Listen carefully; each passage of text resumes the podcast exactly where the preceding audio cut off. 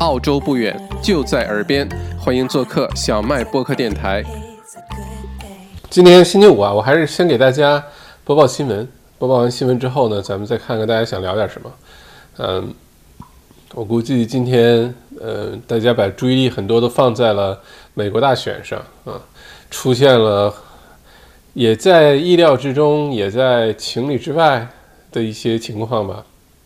一会儿可以聊一聊。本来以为川建国肯定是赢了哈，在刚开始的时候，但后来呢，发现拜振华后来居上。但是现在到底是什么结果，真的是很难说。就算是选票上，呃，川建国败了，但是很有可能不会那么轻易的他就这个呃放弃的哈。欢迎 Christine，欢迎吴斌，欢迎 George，欢迎刘畅，欢迎 Susan，欢迎 Sophia。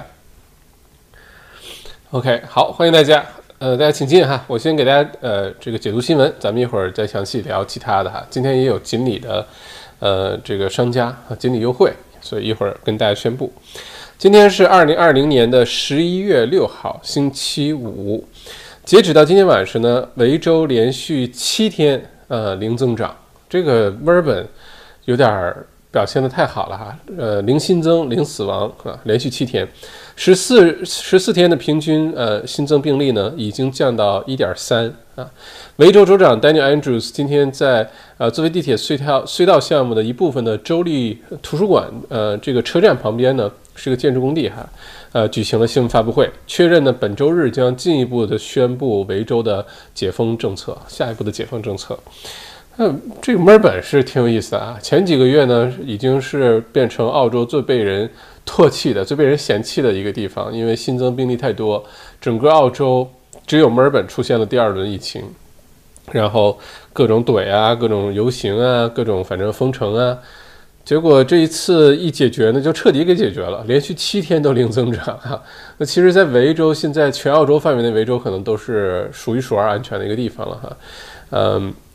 所以这这个星期天，州长的宣布解封啊，我估计可能好消息是比较多的，什么二十五公里限制的解除啊，呃，维州全境可以到处去去走一走、溜达溜达，去酒庄啊，去什么对吧？野营啊等等。呃，除了这些之外呢，我估计很快户外就不需要戴口罩了。再有呢，就是呃，跟其他州的边境啊，你像南澳啊、塔州啊，呃，这个北领地呀。啊，很快应该就会有消息，这个州的边境就会解封。啊，现在已经知道的、已经确定的是十一月二十几号、二十三号、二十六号啊，这个月底，呃，悉尼和墨尔本互相之间就可以来回走了啊，就可以解封了。所以好消息还是非常的多哈，呃，真的是 要不然就不做，要做就做到底啊！居然七天连续零增长，嗯。呃，在今天的新闻发布会上呢，州长安德鲁透露呢，他已经给澳洲的总理 Morrison 写信表示呢，在连续七天无新增长的情况下呢，维州将宣布加入澳洲和新西兰之间的 Travel Bubble 啊，那个旅行泡泡或者叫旅行圈儿，啊，预计呢下个星期一，也就是十一月九号，没几天了哈，从新西兰来的国际航班呢就可以直接降落在墨尔本的机场啊，所以新西兰。可以直接就来墨尔本了，但是大家注意啊，这里还是单向的。不好意思，换本证，稍等。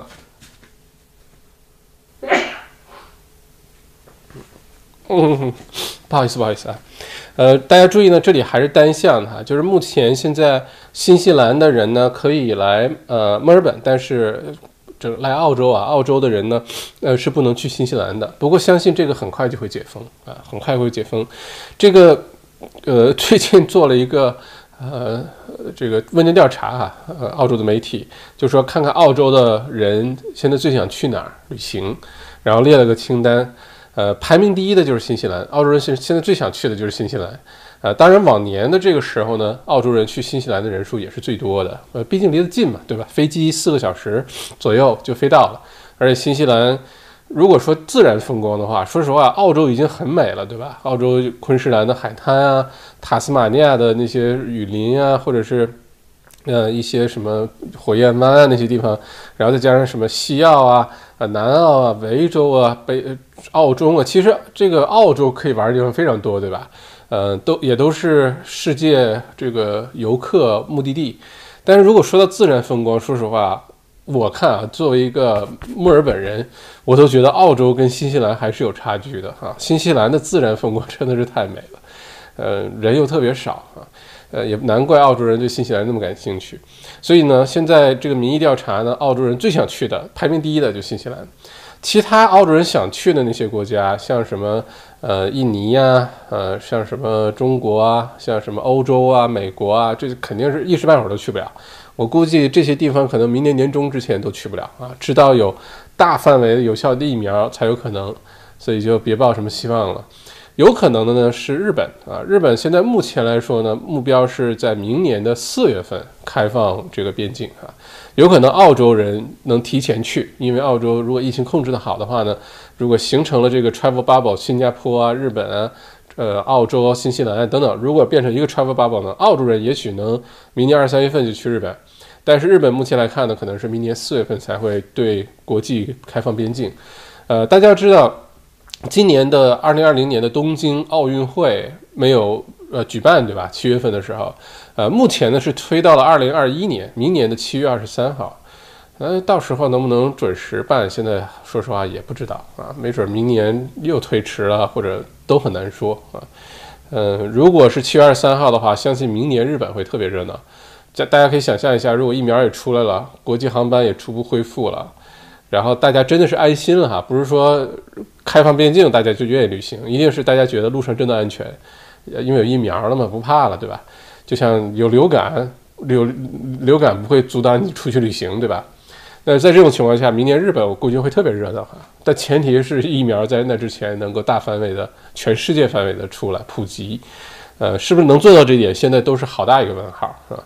嗯，好消息是澳洲已经开始生产疫苗了，嗯，而且进进展的非常的顺利哈，除了有呃这个英国的呃牛津大学和英国那个制药公司的疫苗已经开始生产制造了，就在澳洲 CSL 生产。包括昆士兰大学的疫苗也进入最后的这个生产前的阶段了，包括还有其他，一共现在澳洲有四个疫苗的候选项啊，到时候这些投入生产之后，澳洲人反正应该是没什么问题，首批只要在澳洲生活、呃工作，甭管你是什么签证类别，应该都有机会获得这个疫苗，只是时间的长短问题，可能明年年中之前，一大部分人就会。有机会接种疫苗，然后明年的年底之前，全澳洲基本上就疫苗就普及了。只要你愿意的话，都可以去打了，而且不要钱哈。嗯，在那之前的话，啊，这个什么东京奥运会啊什么的，咱们只能想想，哼，看看明年会怎么样哈。呃，不过澳洲境内的各个州之间哈，好消息不断啊，到时候一定会，如果你想出去自驾游啊或者什么，就可以，其实可以计划一下了哈。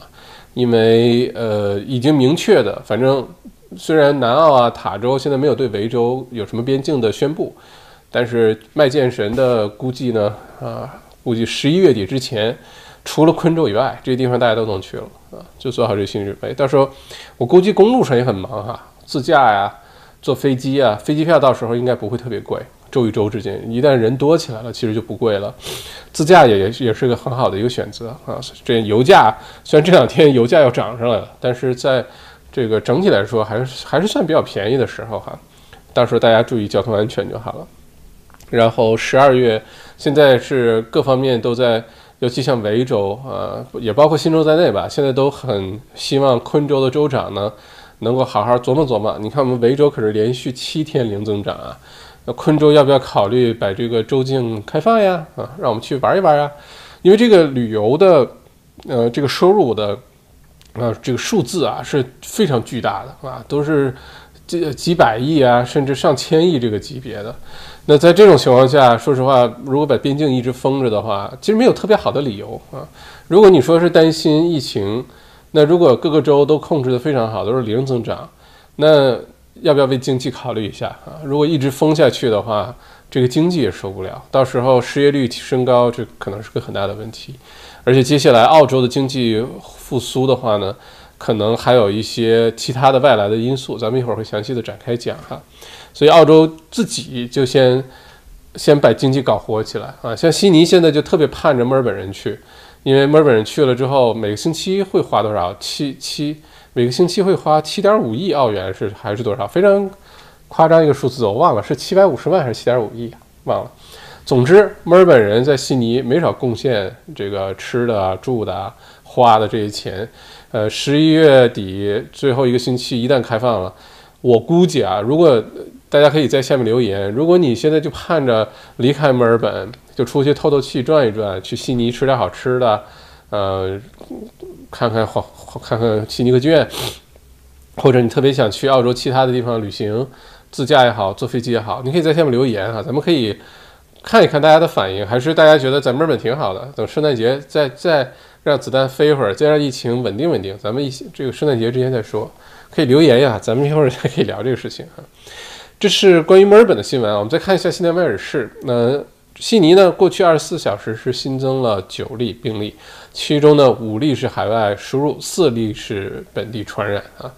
呃，这就是形成一个很有意思的一个对比哈。你看悉尼和墨尔本或者维州、新州之间对比。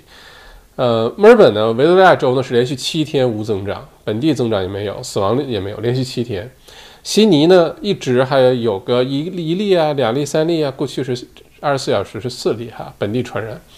那在这种情况下呢，悉尼是没有强制戴口罩的，悉尼呢也没有要求这个呃，比如说我们现在有的维州现在有的限制呢，悉尼是没有的。当然，这个星期天之后很多限制就打开了哈，维州的。而且呢，昆州呢，对于新州的这个 regional 的新州呢，尤其是靠近昆州边境的那个新州那部分呢，已经是开放的状态。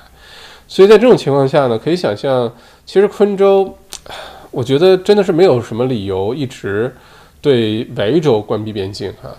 嗯，谨慎点没错，但是嗯，可能也要更客观的考量一下现在真实的情况。呃，新州一直这种状态维持得很好啊。现在别说维州是连续七天零增长，维州真的是每天增长个一两例、两三例。如果按照新州这种情况的话，能够很好的控制住、很好的追踪到的话，其实也不需要担心。新州过去两三个月都是这么度过的，不也挺好的嘛，对吧？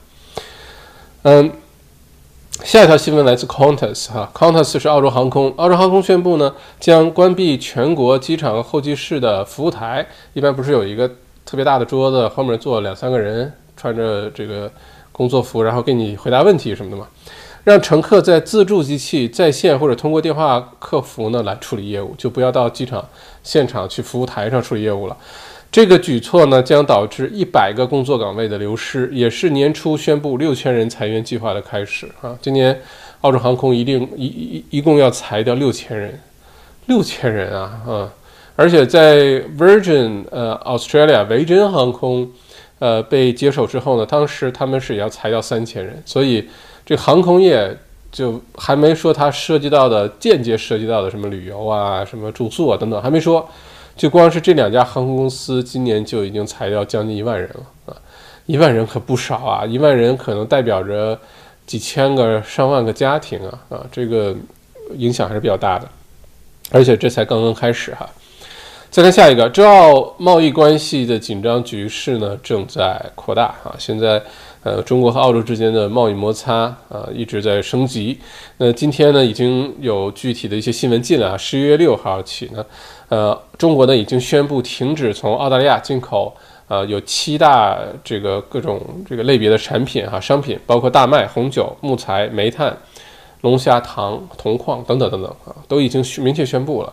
而且今天呢，我的一个朋友刚才就在直播之前呢发信息给我，呃，是告诉我一些他们前线的新闻哈，是南澳，呃，产葡萄酒嘛，南澳现在是只是只要是跟中国方面有关的，比如出口到中国啊等等，呃，这些酒庄啊、灌瓶厂啊都已经放假了，就没没有没有工作了啊，都已经暂停了，因为现在这些酒都进不去中国。嗯，目前呢是国内中国中方的表态呢很明确，就是说。你澳洲呢？如果你站队的话，你站美国的队的话，那不好意思，你就要付出巨大的代价啊。嗯，除非是你妥协，但是这这个事情咱们之前也说过哈，不是说简单的这个非黑即白啊，或者是就是一个贸易的摩擦解决解决，商量商量价格，商量商量怎么合作就解决，不是的，其实是一个根本认知现在不同哈，对于呃一些制度啊，对一些做法的根本认知出现一些分歧。那澳洲其实这几大类这个大宗商品，呃，涉及到的领域很广阔，而且涉及到的澳洲的这个人啊，这个行业的工作的人、商家，呃，包括对澳洲 GDP 的影响，其实非常的大。而且这个还只是一部分啊，如果想继续进行下去的话，其实还可以继续扩大这个贸易摩擦。嗯，目前呢，中国对于澳洲接下来经济复苏啊，澳洲其实澳接下来澳洲经济复苏呢，一共就两个最大的阻力啊，一个呢是中国。跟澳洲的关系，这是第一大阻力，也是第一大风险。如果说澳洲和中国之间关系比较好，尤其又在亚太地区离得这么近，互取所需，互相这个支持啊。比如说澳洲很多东西中国需要，呃，中国如果一直在澳洲采购的话，澳洲经济一定是加速恢复的。呃，像两千零八年 GFC 全球金融危机，当时澳洲作为全球唯一的西方经济体，没事儿啊，就是因为当时中国。采购铁矿石，呃，在搞大这个基础设施建设，在接修高铁哈。两千零八年的时候，所以澳洲就没事儿。那其实如果现在咱们做个假设啊，如果中国和澳洲之间的关系相当好，贸易关系各方面都相当好，那澳洲一定就再加上疫情控制的控制这么好，对吧？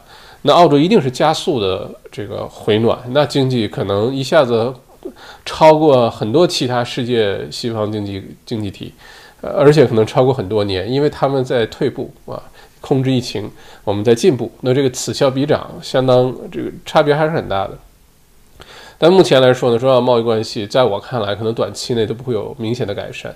而且中澳贸易关系不是一天两天了，不是最近今年才有的事儿，不是的，其实已经两三年的时间了啊，一直呢就因认因为跟美国啊，其实就是澳洲夹在中间，中国和美国关系。然后澳洲夹在中间，你选谁吧？一个是这个大客户，一个是，对吧？你们同一个认知体系的，你怎么选？是很难选的。所以，嗯，这个对我们的生活都会有影响的。只要大家生活在澳洲，在澳洲做事，在澳洲工作，最后直接的、间接的影响都会有的啊。所以，这个这是第一个影响澳洲接下来经济复苏的一个很重要的因素。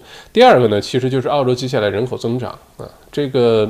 二零零一年，澳洲的人口增长可能，呃，咱们说了啊，新移民呃将是负数，负七万六，就是跟去年同期比呢，会减少七万六千人。呃，本地呢生孩子的这个人数呢也在下降啊，呃，而且增加那部分大家也知道，很多都是什么印度人，现在使劲生孩子，嗯。在这种情况下呢，这两大因素会影响澳洲接下来经济的复苏。人口的问题呢，可能过了明年年底，等到疫苗的大规模的使用，不光是澳洲啊，全世界范围内，澳洲的人口问题会得到明显的改善啊。尤其是很多新移民会蜂拥而至啊，到时候澳洲的移民领域啊、留学领域啊相关的行业就会非常的火爆。这个倒就是大家咬牙坚持过明年就好了，呃。而且人口一进来之后，经济蓬勃发展啊，房产价格上升啊，嗯，经济变得更活活跃啊，呃，车街道变得更堵啊，等等哈，这些都会发生。但中澳贸易关系的话呢，从现在来看呢，嗯，可能接下来的美国大选的结果很重要啊。如果接下来真的是拜政国，呃，真的是当选啊，咱们还不是说他得票得多了，他。他就赢了，还不是？现在川建国肯定不会那么轻易的就放弃的。如果最后的结论真的是，呃，拜振华当选了，而且能把这位置坐稳，明年一月二十号之前，呃，这个川普和呃拜登之间能够顺利的完成交接。如果是这样的话呢，有可能中美之间的关系会有不小的缓和，也不光是中美之间哈，美国因为跟欧洲啊什么跟他盟友关系搞得也不是特别好。那澳洲在中间呢，其实就比较好做一些。那如果是这样的话，有可能明年这个是个很大的一个分岔路口，现在真的不好说。如果说拜登拜登上任的话，有可能澳洲会比较好做一些。当然，咱们上次直播有说过，对这个川建国上上任也好，拜登上任也好，对澳洲来说都是有利有弊的。不能说拜登上任就一定怎么样，川建国上任就一定怎么样啊。呃，因为在整个呃川普在任的这几年呢，其实澳洲一直中中澳呃美澳的关系一直处理的还是非常不错的。虽然经常川建国不按套路出牌，让澳洲澳洲总理啊、澳洲这些这个政府呢也非常的头疼，但至少跟美国的关系，跟其他欧洲国家、其他他的盟友，什么日本、韩国相比，那相处的还是相当不错的哈。所以，我们接下来关注一下美国的总统的大选的结果，到时候可能会把澳洲也带上一条非常不一样的路啊，值得我们关注。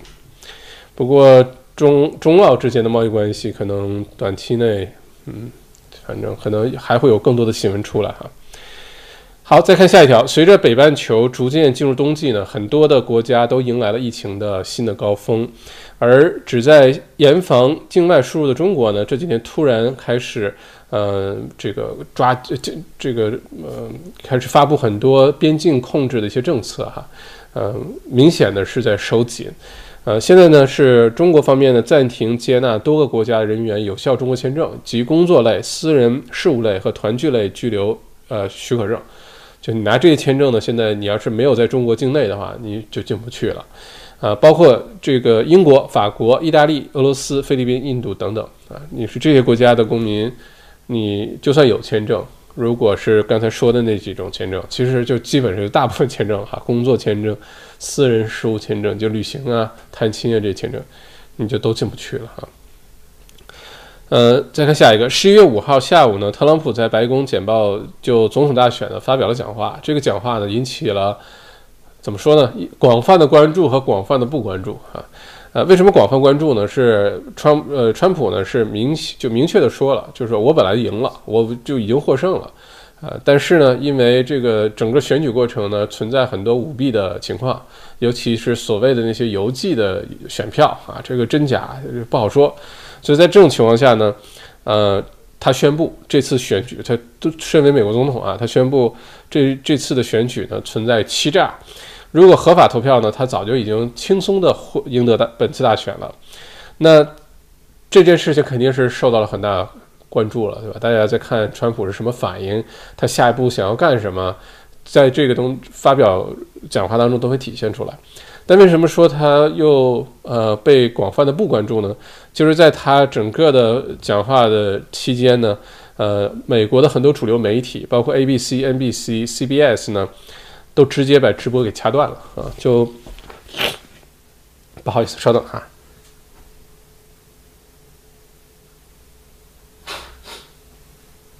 哦，今天也有花粉症吗？难道？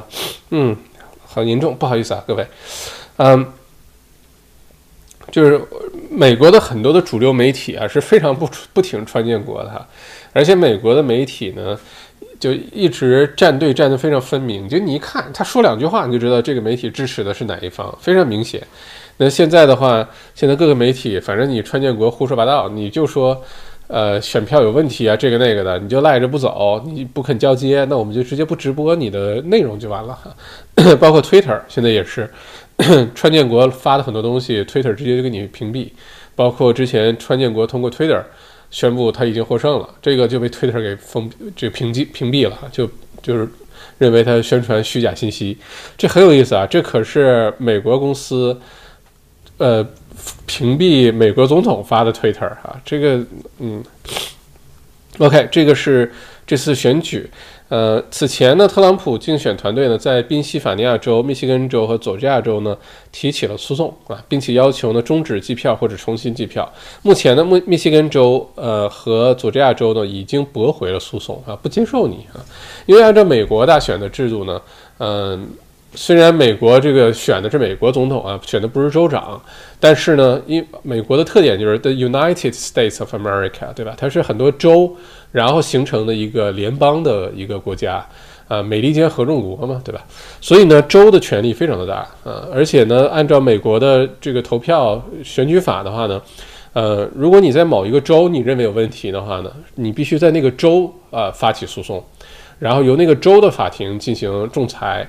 如果你不服的话呢，可以继续一直升级，升级到联邦法庭，然后最后到最高院，是这么一个过程。你不能直接到最高院说，哎，那个州的无效，来判他吧，这做不到，必须要走这个流程啊，从下面，呃，州一级的这个法庭开始。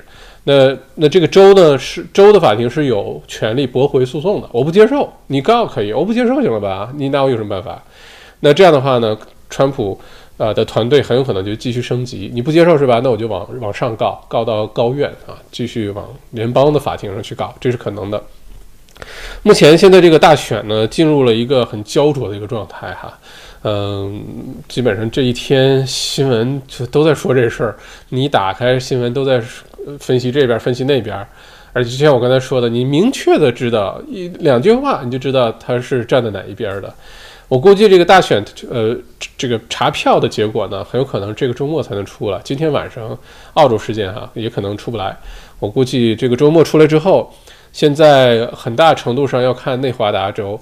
呃，内华达州虽然只有六票的选举人票，但是因为现在目前来说，拜登二百六十二百六十四哈，二百七十票就可以当选，这就差内华达这六票，这个赶的太巧了，太寸了。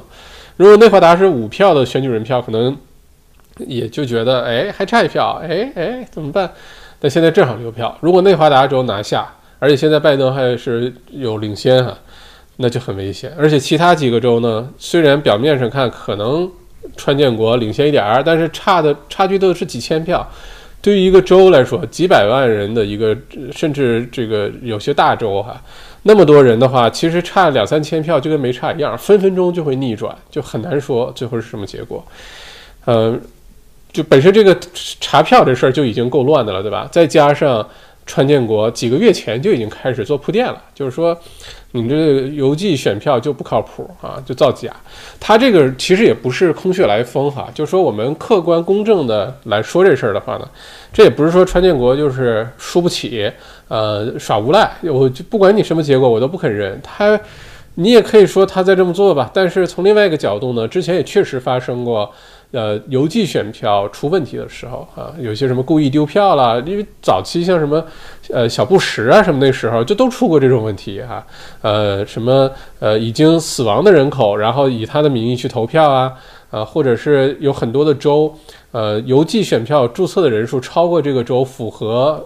呃，符合身份、符合投票呃这个权利的这个人的人数超过了，就换句话说，这周比如说一共就五百万人有资格投票，结果注册登记选票呃投票的可能有六百万，那那多那一百万哪儿来的啊？就很多这种不确定性。然后这些选票到底是什么人递上来的，符不符合资格递上来的，怎么统计的，就好多这些细节。而且之前也确实发生过邮寄选票。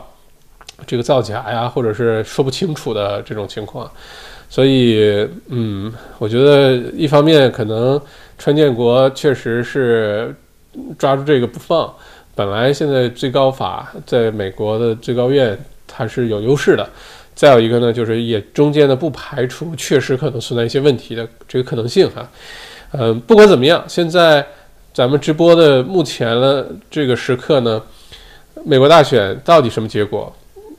很难说啊！你说川普一定输吗？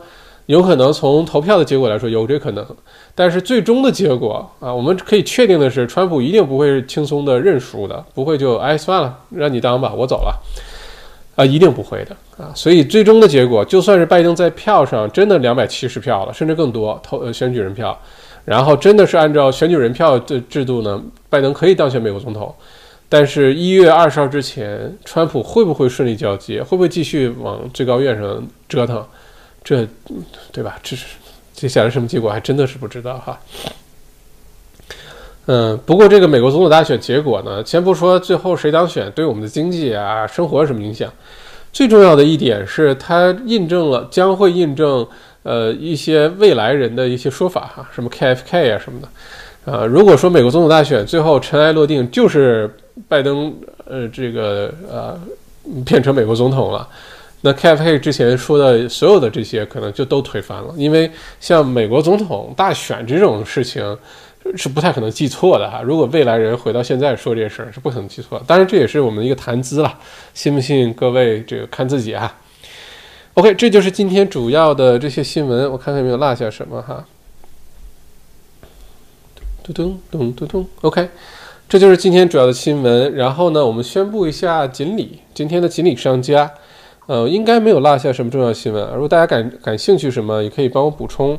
呃，今天澳洲股市大涨，这两天澳洲的股市都大涨哈。这个星期基本上是最近四个星期以来，澳洲股市表现最好的一天。呃，前前这周初这周初上周末，什么 Spaceship 啊，呃，Raise 啊，这个跌的那部分现在都已经涨回来了，而且是大涨啊。呃，如果前两天你跟着麦校长一起加仓了，你现在应该是非常开心的哈。下周可能会继续涨啊，量化宽松也开始了，澳洲的整个房价也开始有回暖的迹象了。呃，随着维州这个疫情也结束啊，全澳洲现在接下来就是好好的怎么恢复生产、恢复经济。那在这种情况下呢，接下来澳洲的股市相信一直会往上走。嗯，澳洲的汇率，这个大家一直很关注的哈。这个等咱们知道了美国总统大选的结果之后，再分析下一次的汇率。呃，总之简单的规律就是，川建国如果连任了，澳币对美元走弱啊；如果拜登能够上任，澳币就会变得比较强势。对美元来说哈，嗯，OK，这就是今天的重要的新闻。说一下，呃，锦鲤商家，今天给大家介绍的锦鲤商家呢，是来自墨尔本的一家。会计师事务所啊，呃，如果说大家对呃你个人的会税税务啊，或者公司的一些税务的有这个需求的话呢，那你可以注意啊听一下哈。呃，我们的这个经理商家叫做 For You 啊，就是为了你那个 For You，嗯，中文翻译成富优会计金融啊，富优会计金融，呃，公司的位置呢在 Mount Waverley 啊，咱们上次直播刚刚分析过这个这个区的房价哈。呃，在东南区，呃，也是华人区，呃，是这很多公司啊，很多华人也都住在那边啊，所以去那边会很方便哈。呃，地址呢是 Suite Two 六号到八号 Hamilton Place Mount Waverly。呃，富优会计师事务所他们的服务范围呢是会计、税务、贷款、商业咨询、人力资源管理和投资理财规划啊，这个经营范围还是比较广泛的哈。我再说一下，他们的服务范围有会计、税务、贷款、商业咨询。人力资源管理和理财，呃，投资规划，呃，这次呢，给大家带来的锦鲤的商家服务的话呢，呃，是这样哈，一共是非常大方哈，送出了很多的呃这个服务，免费的咨询服务，大家可以听一下，你对哪个感兴趣啊？到时候你参加锦鲤的时候，你可以留言说你对哪个感兴趣，好，参与投票哈，呃，参与抽奖，参与投票。啊，所以做的锦鲤上锦鲤包呢，有一共有四种。第一种呢是呃赠送十个会计税务咨询，啊，十个会计税务咨询，你有什么税务上的问题啊？呃，你可以去问一下，免费啊，四十五分钟，好吧？呃，第二个锦鲤包呢是十个私人定制最佳的贷款方案，啊，有贷款需求，贷款买房，贷款买生意，贷款买呃这个厂房等等，哎，十个名额，他给你定制一下，你怎么去？呃，去组合这个贷款。第三个呢是呃五个人力资源的咨询，第四个呢是两个生意买卖的咨询啊，范围非常广啊，相信应该是不少朋友会感兴趣。我再说一下他推广的，他送的四个锦鲤包哈。第一个呢是送出十个会计税务咨询，关于税务有关的。第二个呢送出十个私人定制的最佳贷款方案。第三个是五五个人力资源咨询。第四个呢是两个生意买卖咨询啊，送了很多的锦鲤包，每一个都是四十五分钟免费咨询，你有问题可以去问。如果觉得确实服务还不错啊，能把你的问题解决，就可以找他们去帮你进一步的去解决这问题哈。嗯，他们这个公司最大的特色啊，就是一站式的私人定制服务，这是他们给自己的定位哈。啊，所以今天等我们这个结束之后。呃，欢迎大家在录播的视频当中呢，就留言你想参加经理计划，想参加经理计划，你对哪个感兴趣？这四个你可以说我对，到时候我会给大家标号哈，就方便大家说，我对比如说个人会计，我对会计咨询感兴趣，我对贷款感兴趣，我对生意买卖感兴趣，然后你会被在那个里面被抽奖，好吧？啊，成为锦鲤。如果你都感兴趣，随便抽一个都行，我都有需要，那你就说我都感兴趣，都可以，好吧？呃，我们的主题留什么呢？主题留，嗯，年底之前解封之后，你第一个去的是哪儿？好吧，你比如说，对于我来说，如果接下来我可能先去悉尼溜达一圈儿啊，然后再解封了，可能就就去昆士兰转一圈儿。大家这个澳洲境内，你会先去哪个地方？咱们没准就绘制出一个这个想卖独角兽的呃旅行地图出来哈。好，这就是今天的锦鲤商锦鲤包，也欢迎更多的朋友。接下来虽然解封了，欢迎更多的商家朋友来进驻啊！如果墨尔本的大家觉得 OK 了，不需要麦校长帮忙推荐了，那咱们就开始开放全澳洲范围内的啊，呃，各个州、各个城市都可以。你有什么好推荐的，都欢迎。你像刚才这个富优会计金融，他们也说了，所有提供这些服务，不光仅限于墨尔本，全澳洲都可以哈。除了人力资源的话，有一个是必须在墨尔本的，我看一下啊，是哪一个？有一个是只能在墨尔本，其他都是可以全澳洲的。哦，人力资源的哦，不光是全澳洲啊。首先刚才说的四个经理包，商家表示全澳洲范围都可以，不光是墨尔本啊。另外呢，呃，中国都可以。你如果人在中国，你现在买澳洲生意都可以。当然，人力资源这个仅限澳洲的公司企业哈，但其他你想买个生意啊，做个贷款啊，在澳洲税务的计划呀，中国、澳洲都可以，好吧？那就。如果需要的话，到时候欢迎留言。说到锦鲤商家，昨天去了我们呃之前来参加过锦鲤山锦鲤计划的 Flavy Cafe 啊，见到了嘉哥，这我从来没有去过啊，也第一次见到嘉哥。哇，这咖啡店里面布置的真好看哦！从怎么会布置的这么好看？呃，比我想象中好看很多。虽然很多身边朋友都去过，也说里面布置的很好，但是你不亲眼去看一看的话，你不被震撼一下，没有被视觉锤。锤一下的话，确实没有那效果，所以建议大家真的可以去吃个早餐啊，喝咖啡啊，跟朋友聚个会啊。他楼上有个办活动的地方，哇，很漂亮。所以接下来要不要我们办一些什么小小麦品酒会呀？啊，或者是什么小麦读书会啊，一些线下活动啊，都可以在上面那个去办哈。呃，很漂亮。反正所有的经理商家，我们都尽力支持。呃，感谢各位经理商家给我们的观众朋友带来各种福利、锦鲤包。呃，同时呢，也希望咱们观众朋友呃去支持一下这些商家，因为嗯，怎么说呢，这些都不容易，确实不容易。接下来经济开始复苏了，虽然疫情告一段落了，但经济复苏还有一段路要走啊。那我们就大家都支持，互相取暖，互相帮助呗啊。好，这就是所有的锦鲤的部分的内容。那我们进入互动环节。如果你有任何问题的话，可以开始留言了，咱们就可以开始互动了哈。感谢三位点呸的朋友啊，更加感谢这个其他点赞二十八位点赞的朋友。希望大家来帮我点一轮赞，把那三个呸给他压下去，好吧？麦校长站在这儿。顶着花粉症，免费给你做直播讲新闻，你居然舍得点呸，这是什么心心情？嗯，真是的。OK，没关系啊，点就点了，确保你点两次哈。如果点的话，欢迎各位，欢迎大家看一下啊，今天人还挺多的哈。我以为星期五大家都出去玩，出去吃饭了啊。我看来我们的小麦独角兽在疫情之后也是有机会的哈。而且疫情之后呢，我打算好好把它。好好把它做一下，我不知道大家看没看过什么 The Daily Show，呃，英文的哈，那个还有像什么之后再往远了说，那没准变成什么的 Ellen Show 啊，什么也说不定呢，对吧？嗯，哎，好好办一下。如果大家感觉得挺有意思，尤其讲的是澳洲这东西，之后疫情解封了，我再邀请很多人来给大家采访啊，大家对谁感兴趣，我就把谁邀请来，管他是是哪儿的人呢，对吧？可以把这节目我觉得做得很好哎，每周一、三、五晚八点，谁说不定就变成澳洲一个正式招牌节目了，对吧？这个麦校长虽然长得一般，但是咱脸皮厚呀，咱不不不这个呃不晕镜头呀，对吧？就可以好好做一下啊。而且，嗯，今天之所以咱们开始晚了一些呢，是下午呢，我跟嗯团队的人呢在布置我们的新的这个直播厅啊，到时候开课啊，录录东西啊。很多都会在那儿进行，呃，包括非常专业的相机镜头、录音设备啊、隔音设备啊、绿幕啊，什么都把它 set up 起来。所以我把好多之前咱们做直播的东西都拆下来了，包括不同机位的转换的那些机器都拆走，全都装去我们的新的这个演播厅、录播厅了哈。所以好多设备突然之间发现，哎，还要重新调试一下，所以开始晚一点啊。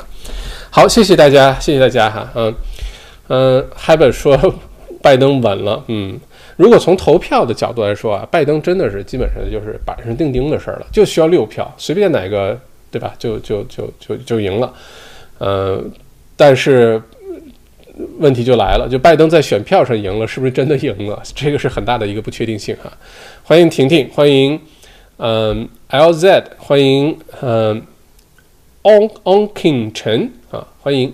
今天邻居 local 说董王适合娱乐界，是啊，董王本来就是娱乐界，董王就是川建国啊，董王本来是川就就是娱乐界来的，人家原来除了炒炒房地产、盖盖房子，呃，那个买买酒店啊、买买高尔夫球场什么的，人家是正八经的电视节目的这个呃主持人哈，什么那叫什么的？prentice 对吧？那是那个节目 Apprentice 还真的挺好看的，我当时看学了，觉得学了好多的知识啊，学了好多内容。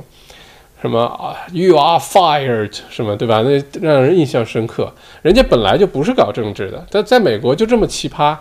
你像终结者施瓦辛格同志也能当个加州州长，对吧？这个就是他有意思的地方哈。嗯，再看看下面，呃，欢迎益生堂凯特，欢迎 Grace。口罩的作用很大，还是希望不要一下子不戴口罩。哎，Grace，我觉得你说的挺有道理的。我还跟朋友在聊这事儿，就说就。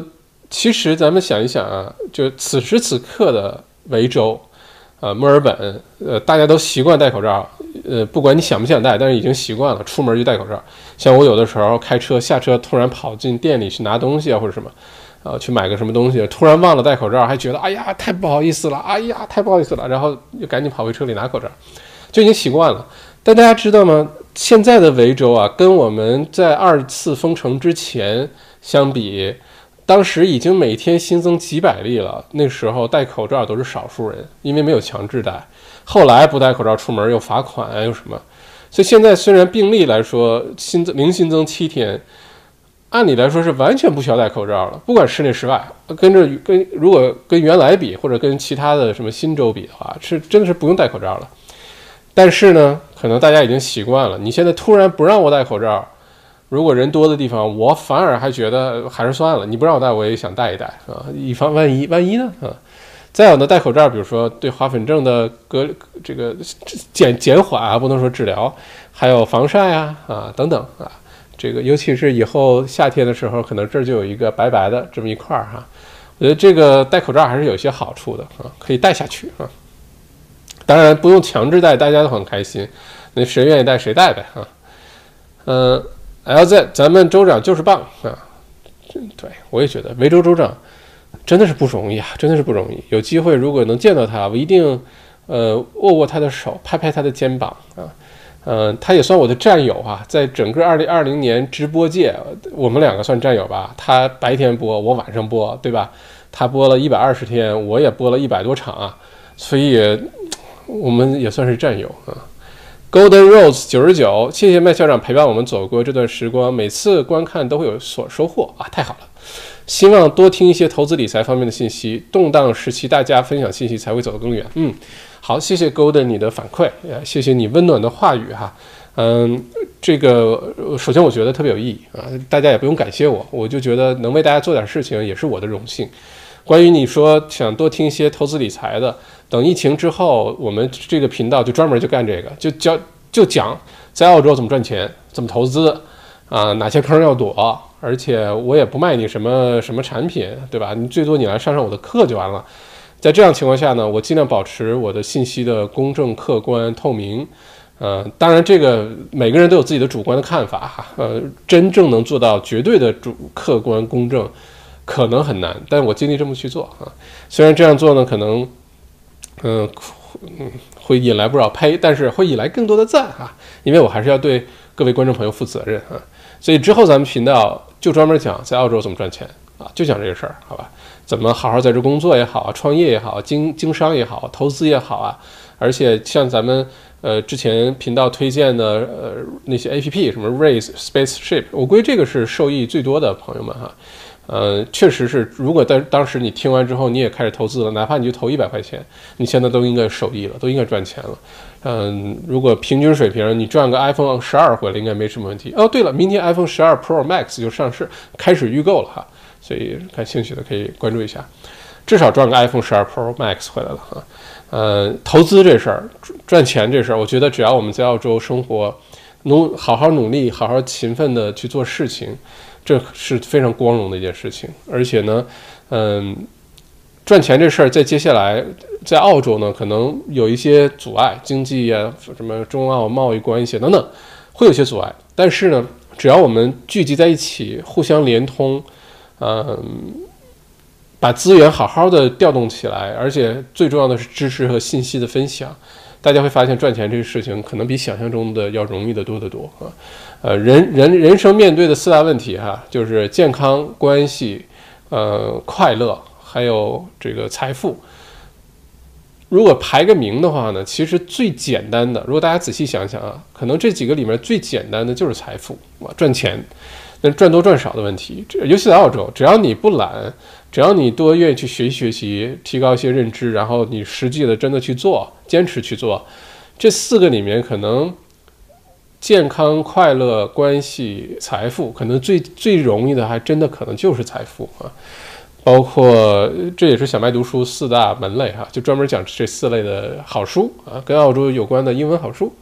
所以，嗯，大家可以关注一下这频道，之后咱们就专门讲这些事哈。Grace，日本其实疫情控制的不怎么样，不看好日本和澳洲短时间内 travel bubble。今天日本新增九百多哦，是吗？Grace，红豆泥哦，so this guy 啊，这个我还没有关注日本哈。我是特别想去日本，呃，去吃好吃的。明年一二月份去北海道滑个雪啊什么的，简直不要太开心了。哎呦，我太想去日本吃好吃的了。嗯，想到日本的都是吃的回忆，都是吃了各种各样好吃的的回忆哈。嗯，又咽口水了，有咽口水了没出息。嗯，如果日本一天新增九百多例的话，就开放边境了，我也不敢去。希望日本快点好起来，但是北半球你很难独善其身。说实话，没有一些非常有利的一些手段，或者是极端的手段的话，在北半球人口密度那么高，国家与国家之间、大陆与大陆之间连接这么紧密，真的是很难独善其身哈。希望日本快点好起来，好能加入澳洲的这个呃 travel bubble。王猛不是说欧洲新冠被水貂变异的吗？啊？被水貂变异了，什什么意思？没看懂。嗯，我没看到这新闻啊，是说已经变异了？那现在疫苗还好不好用？我没有看到这新闻哈。这个王猛啊同学，益盛堂凯特，欢迎大家来昆州，用钱把州长砸晕，砸晕圈，为我们的经济复苏加油，哈哈。嗯，昆州，嗯，昆州接下来是大家可以关注的一个重点啊。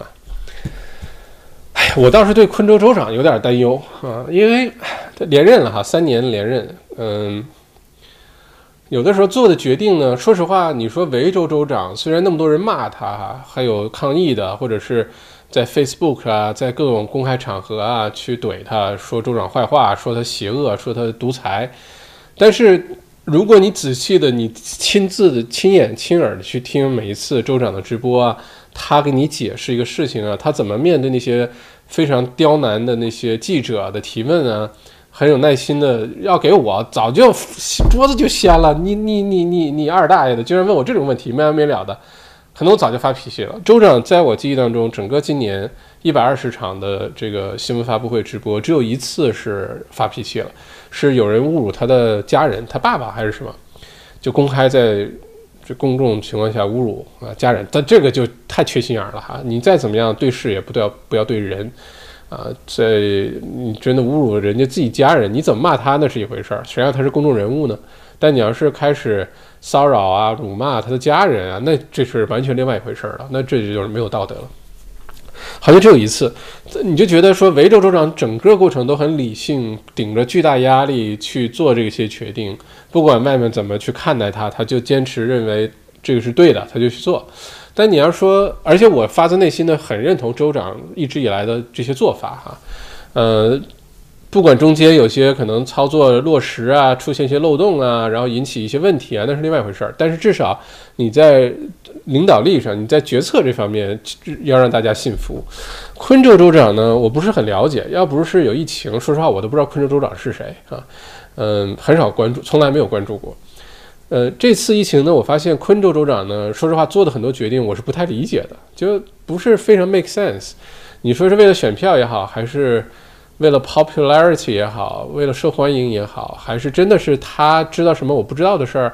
为了昆州的这个安全，但昆州现在很安全呀，新州、维州也很安全呀，对吧？所以这个是一个很大的不同哈。维森数码生活，欢迎。嗯，拜登感觉好像有希望的感觉。嗯，投票来看的话，拜登应该很很嗯没什么问题了。就是投票之后会发生什么，这是我们可以关注的啊。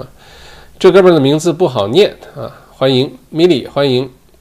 呃，刘畅，G A 蓝了，好好好。我们我一会儿去看一下投票的结果。哎呀，欢迎 Nancy 李，欢迎 Andrew，Elsa 叶很有可能翻盘。嗯。其实，如果现在已经红的那些都继续红，然后内华达州如果变蓝呃变红了的话，那投票上可能也就是川普就赢了。如果去法呃最高院折腾折腾，如果真的认定很多后来邮寄的选票无效的话，那还还真的很难说啊。现在 c a s e y 催啊，小麦好，大家好，我我这怎么卡呢？大家也这样吗？啊，我这应该不卡，网速都是接的网线，都不是 WiFi，就为了给大家很好体验。我们在今年直播当中，其实大家也会发现，我们的直播，如果你回到今年二三月份的时候的小麦直播间，和现在已经有很大的差别了，不管是画质啊、布景啊、灯光啊，呃，很大的区别，包括网速啊，原来是 WiFi，我测了一下网速，上传可能也就十兆不到每秒。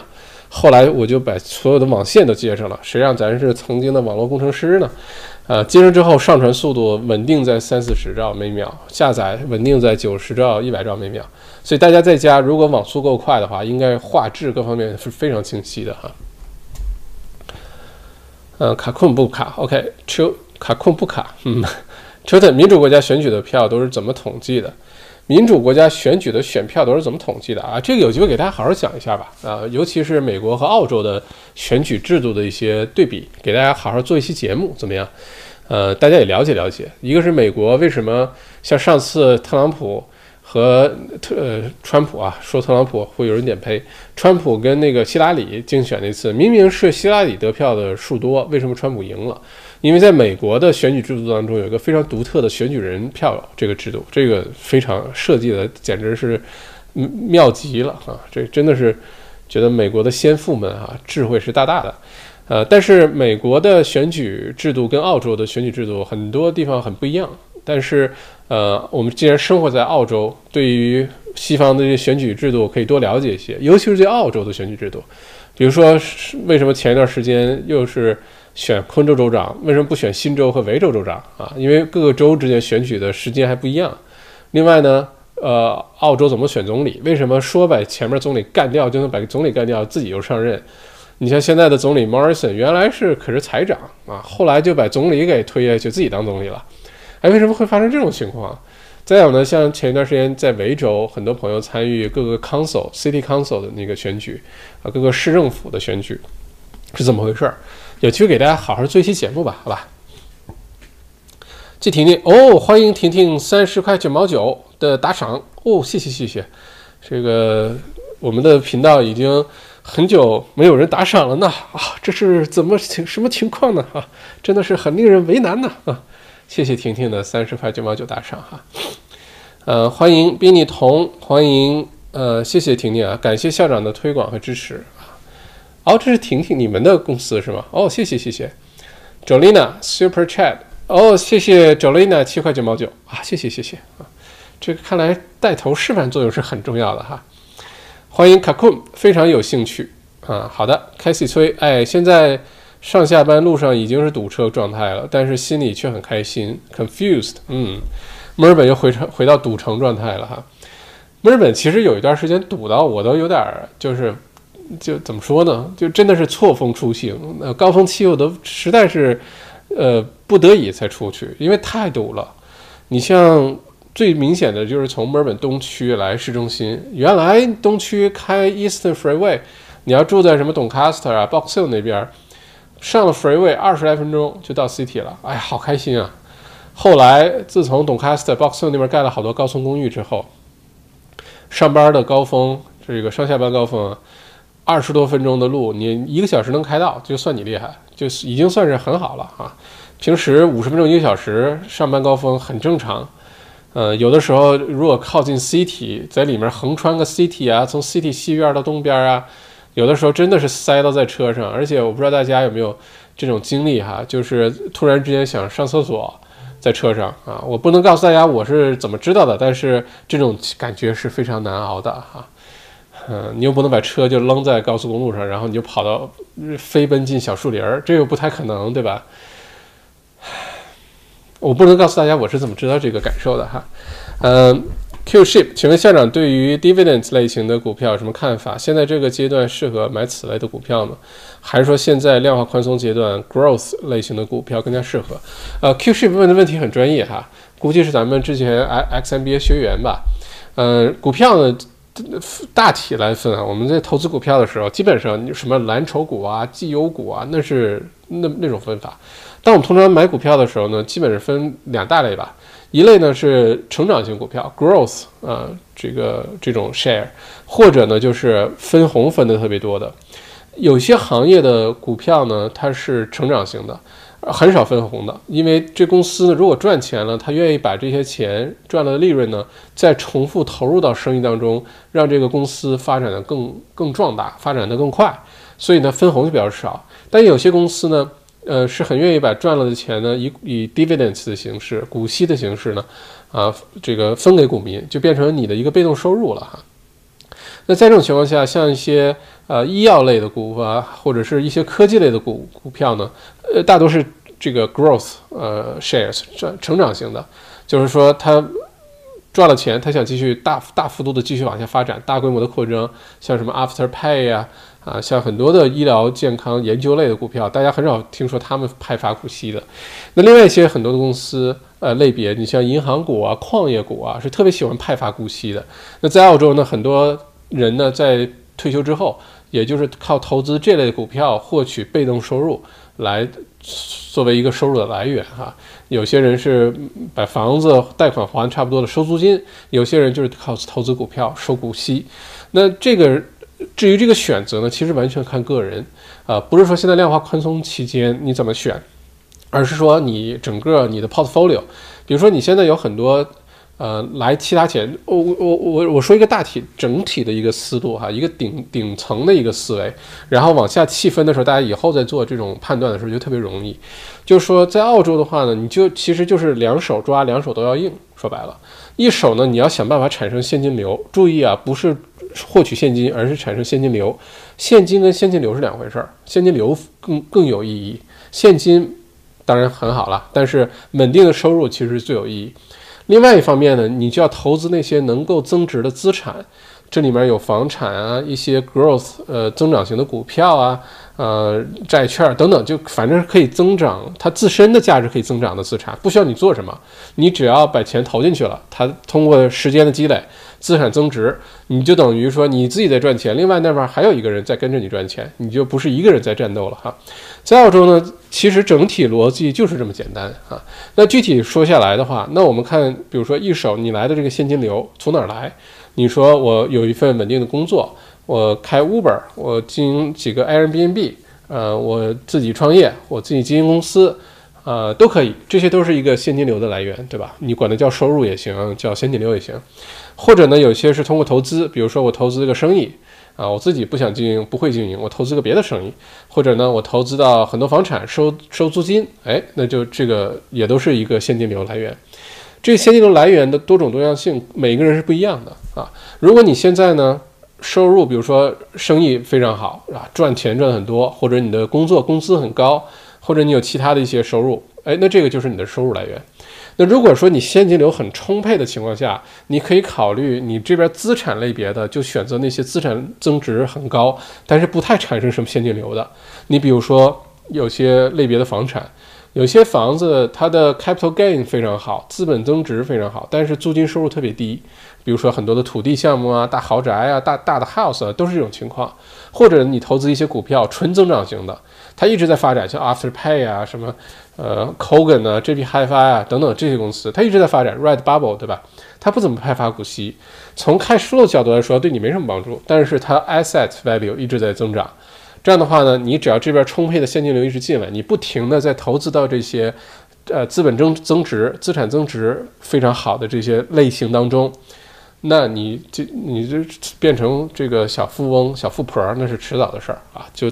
耐心的跟时间做朋友就行了，但如果另外一方面你说，我的现金流的来源呢，并不是特别充沛或者稳定，我只有一份工作，除了工作之外呢，没什么了。但是我手头有些钱，啊，那这些钱就可以做一些投资。那其中一个选择呢，比如说你投些生意也行，或者你就投股票，投那些被动收入就分股息的那些股票。这样的话，你现金流其实就在增长了，对吧？嗯，这里面不是说一定二选一哈，不是说增长型的股票，呃，就一定不分红，或者分红的股票一定不增长。不是的，我给大家举个例子啊，你比如说，呃，房产为什么这么多人爱买房子，就是因为很多时候这个房子呢，它两者兼备，一方面它有租金收入，对吧？当然不一定能抵得上你还贷款的那些这个那个那个金额，但它有租金收入进来。与此同时呢，它房价也在涨，所以你买了这个房子，你把它租出去五年十年，你一直有租金进来，能把你的房贷还上，你就很开心了。如果还能有剩余，那就太美了，在澳洲好房子很少出现这个，你还完贷款，除非除非你当时买房的时候杠杆特别低哈，比例 LVR 特别低，否则的话呢，你收的租金能把你贷款还上，那就很难了。如果能还上，当然就更好。与此同时呢，这五年十年这房子涨了很多，那资产增值部分又很好，这就是为什么说大家很喜欢买房子的原因。嗯，股票也是这样。有些股票，你像传统来说，像银行股、还有矿业股、能源股，这些就是自自己会增值，而且也派发股息。当然也有跌的时候，像最近银行股跌得很厉害哈，嗯，而且接下来银行很多都是利润大打折扣，但是坚持在派发股息哈。虽然股价有波动，但是股息还要继续派发。所以在这种情况下呢，大家多了解一些投资知识之后，你会发现，呃，总之不能让钱闲着啊。你刚开始的时候是你花时间去换钱，对吧？你去好好工作啊，你去做事情、加班啊、兼职啊，你再用你的时间努力换钱。钱换回来之后干嘛呢？你要让钱开始自己下崽儿，让钱开始努力去工作，也变钱。当然你不要就放弃了，你就开始胡吃海塞、吃喝玩乐也不要。如果那个时候你。通过你的时间换来的钱，而且你工作经验越来越多，人脉越来越广，资源越来越多，你赚钱的速度和赚钱的量可能也会增加。那这些钱你又把它放在一个非常好的地方，让它也开始股市也好，房产市场也好，等等也好，生意也好，你要让它开始继续生钱，直到有一天这个钱的 base 越来越大，这个钱赚的钱。由钱赚的钱已经够你的生活开销、家庭开销了，你就已经财富自由了，就这么简单啊！所以，我们收入一共就两种啊，一个是你的时间收入，一个是资产收入。时间收入就靠你自己不停的去花时间，资产收入就是你用钱啊、投资啊赚的钱。什么叫财富自由啊？就是资产收入等于大于你的生活开销了，你就财富自由了，对吧？就这么简单。而且财富自由之后，你就可以做很多自己喜欢做的事儿啊，或者，呃。创个别的业呀，在为什么说钱越赚多钱的人越容易多赚钱？一个是认知提高了，这个很重要，走走了很多弯路，掉了很多坑，认知提高很重要。另外一个就是，呃，你有更多的闲钱可以用来投资，可以不靠你自己一份收入去打工赚钱了，去工作赚钱了，那个时候你的财富积累就会开始出现加速啊。Q ship 这个回答你的问题了吗？啊，嗯。某某佐治亚州翻蓝了，OK，特朗普没了，OK，Sarah 来，Sarah 来雷，嗯，麦校长原来不是打算到 Monitor 买房吗？现在又改变主意去黄金海岸了吗？嗯，我依然非常看好 Monitor 啊。如果说，嗯，看明年的计划，如果明年在墨尔本的时间多的话，但在墨尔本呢，我大部分时间都是工作，呃，做事情。那这样的话呢，可能离市中心比较近的位置，啊，更方便，效率更高。如果你说我就哪儿也不去，就留在墨尔本生活的话，那肯定是 Mountain 没跑，就一定是 Mountain 啊。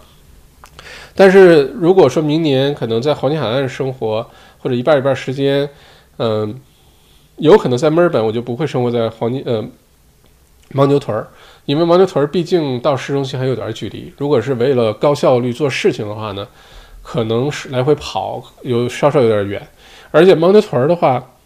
那怎么说呢？如果赶到什么星期五的下午、星期一的上午呢，是非常塞车的啊！呃，到时候如果影响效率，当然我如果是生活在墨尔本，那没得跑，绝对是 Mountain 了哈。嗯，所以有可能会两个城市来回跑啊。而且接下来 Mountain 的房价肯定会涨得挺厉害的哈。Q ship 一个星一个多星期前，Spaceship 跌了一些，但几天前听麦校长的话加仓了，嘿嘿，想想都开心啊！虽然还没有赚到 iPhone 十二，也许是我加仓不够，但赚个便宜的安卓机是还是有的，真心感谢啊！不要客气，我们多学习投资理财，呃，这些知识，呃，然后并且付诸行动，呃，你说我我给大家推荐个 Spaceship，推荐个 Race，推荐个什么？让大家去考虑考虑澳洲股票，分散分散你的投资组合，降低一些风险。你说对我来说有什么好处，对吧？你赚钱也不分给我一份儿，我对吧？我又不卖你什么股票，不卖你什么什么 spaceship，又不是我开发的哈。但是如果大家真的都受益了，那我说实话，这个满足感、成就感，那个是难以言表哈。嗯，恭喜你啊，Q ship。Z Z 叉叉，乔治亚州反蓝了，川建国凉了。嗯，OK，Savannah 送每周一三五最开心的就是边耳机听小麦校长边工作哦，谢谢 Savannah，谢谢谢谢啊，还好咱们这个节目特别简单啊，小麦独角兽就我一个人这在这呃说说说说说说，也没有什么特别爆炸的音效啊或者什么，就不会吓到大家。据说我们的这个节目是大家入睡的呃首选节目之一哈，呃，因为麦校长的声音一直非常的平和与慈祥，再加上我们的这个节目呃没什么音效，所以很适合睡觉前听哈，把你哄睡着了。欢迎 Susan 呃 Susan Hawken 麦校长，希望你也能从政，我肯定从政不了，Susan，谢谢你啊，咱们之前直播间的观众也提过这事儿，我觉得。首先，从政要很聪明的人，EQ 也要很高。嗯，我觉得我就做一个闲散的人，给大家讲讲东西啊，啊，读读书啊，嗯，开开投资课啊，怎么赚钱呀，呃，和大家一起学习呀。我觉得这个是我会很开心，而且我比较喜欢自由自在的生活。从政，你要把我像，就比如说维州州长，当然我也不是说我能当得上维州州长哈。但你像维州州长那样，在那天天辛劳的为大家工作，然后还被人怼，我觉得我的性格肯定干不了。我自由，我对吧？我出去兜一圈我多开心，我干嘛被你们骂着？我还嗯，所以我可能不会从政。不过谢谢苏子哈，先摇礼呃，自己给自己先打赏一波，可以自己给自己打赏的嘛啊？自己给自己打赏很不划算的，因为百分之三十就。去了 Google，去了 YouTube 的钱包了哈。嗯，Robin 沈麦校长怎么今天没喝？哦，对呀，把这事儿给忘了哈。刚才光忙着赶紧接这些设备调试设备了。对呀，今天没有喝，算了，今天先不喝了。而且解封了哈，我回头去嗯买几瓶酒回来给大家推荐一下一些又便宜又好喝的酒。呼呼呼。啊，解封了就可以买得到了哈。这些酒，我说我推荐给大家的酒，你在外面，就是至少在墨尔本，很多 bottle shop 都买得到哈。我估计悉尼啊、昆士兰应该都很容易买到。嗯，Angry Old Driver，啊，愤怒的老司机，校长好。之前节目说不同的区每平米建筑的成本也不一样，能展开说一下吗？如果说好的区建筑成本会高，是因为在好的区建材。要用好一些的才能匹配吗？我就是害怕建筑商拿区做幌子，坐地起价。如何选择靠谱建筑商啊？谢谢了。OK，这是接下来大家如果自己盖房子啊、买块地啊、做开发也好，还是盖自住房也好，可能都会遇到的一个问题哈，就是跟 builder 打交道的问题。我说一下几个，不是说每个人都适用，每个情况都适用，但是有几个基本的原则、基本的心法啊，分享给你，希望能对你有帮助。第一个呢是每个区的建筑成本肯定是不一样的，主要的不一样的原因呢还不是人工，人工都差不太多啊，除非是比如说你非得在特别偏远的地方盖房，那个地方呢很多什么好的电工、水暖工或者好的 builder 去那儿代价太大，那会产生人工成本偏高。啊，因为你也要想到他们去那儿时间来回一个半小时，肯定时间要算进去的哈，嗯。但是通常来说，你在附近盖房子，不同区之间，呃，造成造价很不同的根本原因，其实就是那个建材的成本不一样，里面用料不一样，用的这些电器啊、厨房啊啊，所有这些东西都不一样。因为你在好的区，比如说，就像我们之前举例子，你像什么在 Clayton 啊或者是在什么就这些地方盖房子，投资房为主，对吧？就盖完之后很多都租出去了。呃，租出去的话呢，其实在用料上，比如说同样看上去都是一个石头台面，那是什么石头？是大理石吗？是这么薄的还是这么厚的大理石啊？是整上面一个大理石面，还是周围都被大理石包上啊？啊，或者你说厨房这些用具是 Miele 的，什么都是什么 Smeg 啊，这些欧洲一线品牌的烤箱、炉具、冲锋排风扇，还是说你也叫不上名的？还有像有一些空调系统是有名的这些空调系统，还是都叫不出名的？所有这些细节，这还是能看到有个 logo 在那儿的。有些东西没有 logo 的，你像。啊，比如说这门，我跟你说，这光一个门就能差出好多钱了，因为一个房子里边好多扇门，便宜的门几十块钱也不隔音啊，也不防盗，那好的门几百块钱的门也有的是，上千块钱的门也有的是，看上去都是木头门，还有一些五金件儿啊，啊，还有一些比如说，嗯，地板你是实实木地板啊，还是人造的木头啊，啊，等等等等，这些用料加起来的话，最后造成你的房子的价格造价就很大的不一样。而在每个区呢，一般有个最基本的一个标准，就你比如说你在 Toorak 买块地，你在呃 Surrey Hills 买块地，在 Brighton 买块地，你既然买了地了，你就不会按照最便宜的那个标准，在这用最便宜的那些料啊，那最便宜的厨房用具盖个房子，这个你能不能这么做呢？也能这么做，没人拦着你啊。但是你这个钱就有点冤枉了，你花完之后，之后你要知道每个区盖房。你将来出租也好，出售也好，你必须是满足那个区的人口组成的需要。你需要什么不重要，是那个区的人口整体的需要是什么。呃，这是为什么有时候买投资房，你就要很理性。你喜不喜欢不重要，你喜不喜欢厨房那个粑粑绿色的那个墙不重要，你喜不喜欢这个这地毯不重要，只要那个区的人口都喜欢，你作为投资来说，你应该理性的去买。啊，对吧？但你自己住就不一样了啊，就要主观一些，要任性一些。那在这种情况下呢，你将来你是比如说在 Brighton 买块地，你花最便宜的钱，两二三十万，你把一个投资房盖出来了，你能不能住人？能住。你叫不叫房子？叫房子啊，里面也三四个卧室，也盖出来了。巴特，你到时候再出租再卖的时候，可能根本就不会有人去买，你这二三十万就可能三五十万、三四十万就打水漂了。所以在每个区呢，有一个大概的一个范围。你在这个区就不要盖太便宜的，或者是你也不会，比如说跑去一些，比如说你去丹尼农，你说我非要盖一个五百万的造价的豪宅，again 没人拦着你，但是不是值得这么做就是另外一回事了。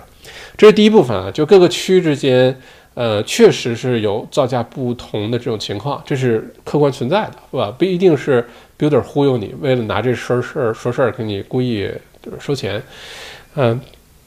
另第二方面呢，就是说如何选 builder，我觉得啊，好的 builder 是可可可遇不可求，嗯，基本上都是靠口口相传推荐。如果你身边有朋友用这个 builder 盖过房，盖得很好，很满意，没有乱加价，而且偷工减料啊，这些东西就没猫腻儿啊，按时完工啊等等，做的都很好。如果这样情况下呢，其实你就可以先从推荐的开始，而且呢，你要记住啊，选 builder 不要选最便宜的。同一个房子，你说图纸在这儿，你给我盖吧，然后好像也是用大概这些料，呃，用的是这些品牌的厨具啊什么的。哎，你看为什么人家便宜几万块钱，你就选便宜那个了？我跟你说啊，很有可能你选便宜那个，最后是不是突然之间给你找一些 variation，就是一些临时就给你这个加价？还有呢，就是你看不到的地方有没有偷工减料的情况？那在这种情况下，你很有可能在刚开始费了好大劲儿，省的那点钱，最后你都省不下来。反而呢，我的原则是找专业服务的时候，在澳洲啊，你找专业服务的时候，什么会计、律师啊，啊，什么过户的，或或者是像盖房子这种，你这些专业服务有的时候你要舍得花钱，你要舍得在专业人士身上花钱。当然前提是口碑好，不是乱要价哈。如果这样的情况下呢，你专业人士上舍得花的钱，最后你能省下来更多。如果你在这个关节上，哎呀，又是讲价呀，选最便宜的，服务差点差点吧，盖房子经验少点少点吧，啊，没关系啊，我跟你说，最后你一定是成倍的这个学费你要交的，要补上去的，嗯，一分钱一分货，在澳洲大部分情况下一分钱一分货，而且口碑真的很重要，就是选那些哪怕不是最便宜的，啊，但是口碑比较好的，你身边有人用过。呃这个 builder，而且确实体验不错的，我觉得那就很好。这是为什么很多的建筑，什么 Metricon 啊，啊 Porter Davis 啊，什么等等，为什么他们可以去盖房，可以收一个一个一个价格，你可以找到比他们便宜的。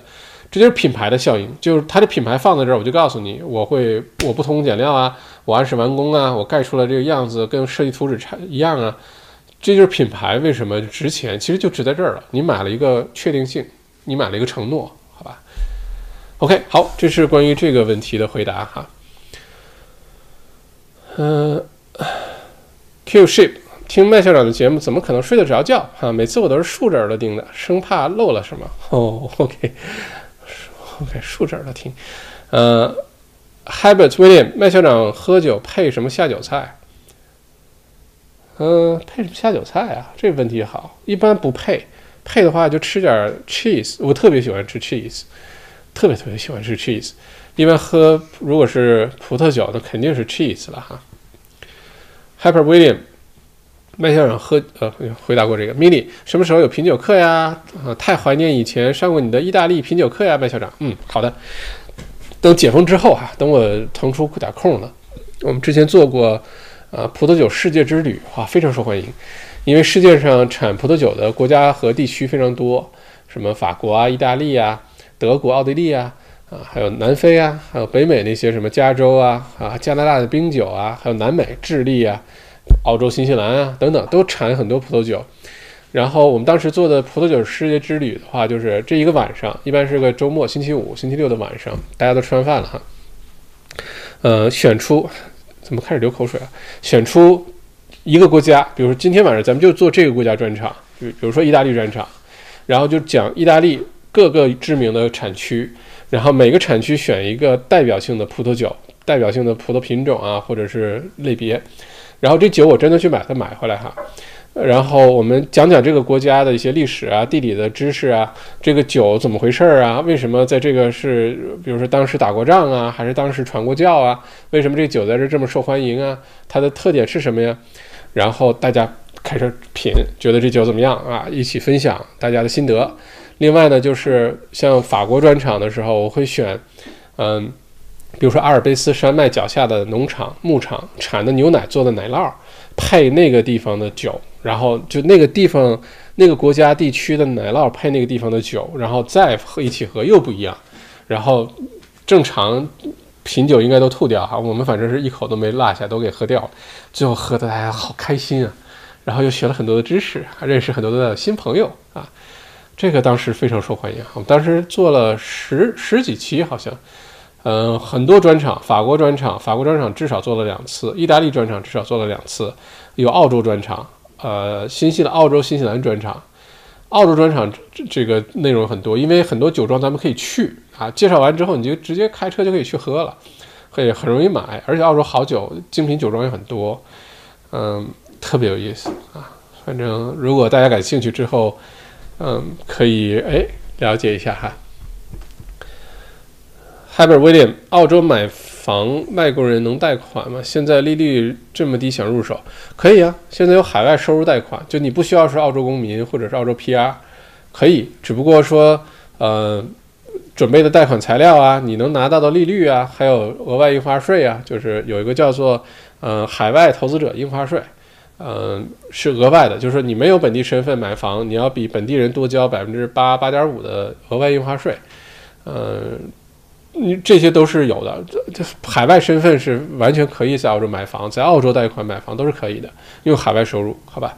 呃，现在很多的银行也好，很多的基金也好，都有这样的这个贷款产品，可以去了解一下，完全可以哈。Flora 想想请教小麦骑自行车的问题哦，在车行道上骑很危险，在人行道上骑又是不合规的，我又非常想骑自行车，你对这问题怎么看？哦，OK，骑自行车首先啊特别好。啊，真的特别特别好，嗯，我特别喜欢骑自行车，我是能走路的，五公里以内能走路的都走路，我都觉得走路特别开心，好多好点子都是走出来的。然后稍微远一点的骑自行车，而且大家也知道又是什么小电电动自行车啊，两个轮子东西我都很喜欢，摩托车啊，还有真正靠你自己蹬的自行车啊，嗯，在澳洲这些城市呢，我的感受哈。对于骑自行车，首先非常友好的墨尔本非常友好，昆士兰也很友好。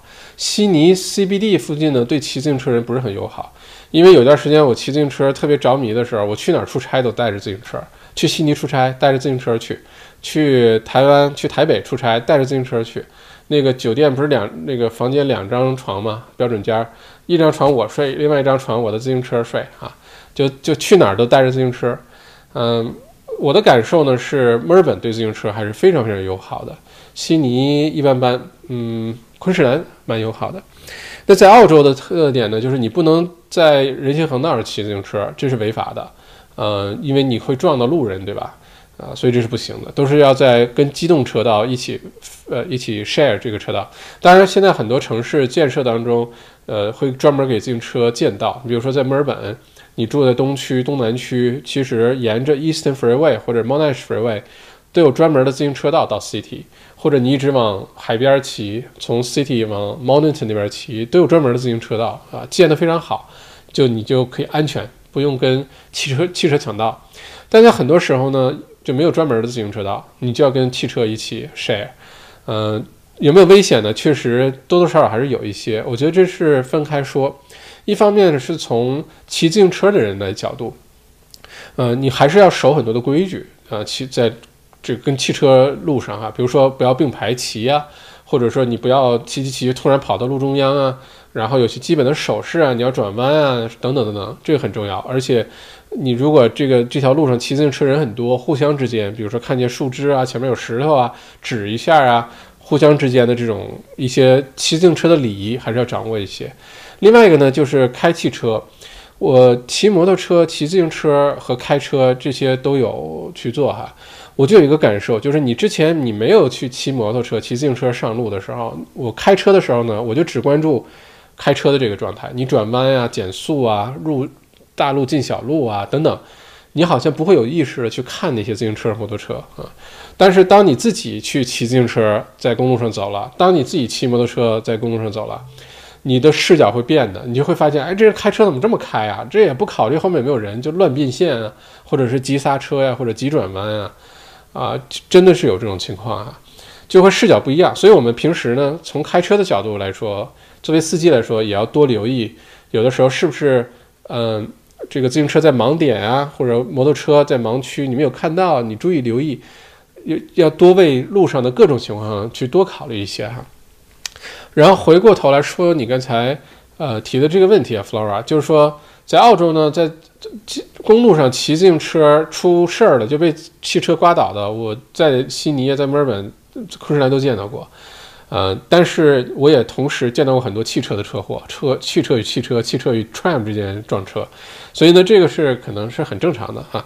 而且交通事故相对来说比较少，因为现在骑自行车的人非常的多。呃，另外呢，呃，嗯，怎么说呢？接下来疫情之后啊，呃。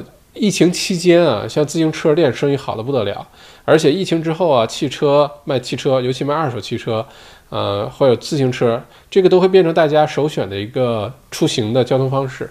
呃，先不说对环境好啊，很绿色呀，先不说这个，至少呢，很多人不需要去挤 tram 挤火车。啊，疫情之后，大家也不喜欢在人密集、很密集的地方出现了，所以就更多的人愿意开车上下班，骑自行车上下班。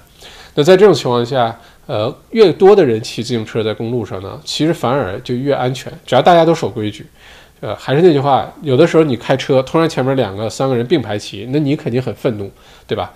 因为他挡你路了。但是如果说都很守规矩，一条线骑，也不乱晃，而且各种手势都有，把护具都带齐，在澳洲不戴头盔骑自行车是违法的。在世界上最发达的骑自行车的国家。不知道是不是中国啊？至少荷兰阿姆斯特丹是典型的自行车国家，嗯，是不需要戴头盔的啊，满大街都是自行车，就是去哪儿都自行车，嗯，就自己保护的东西都带好，尤其是头盔，其他东西都次要的。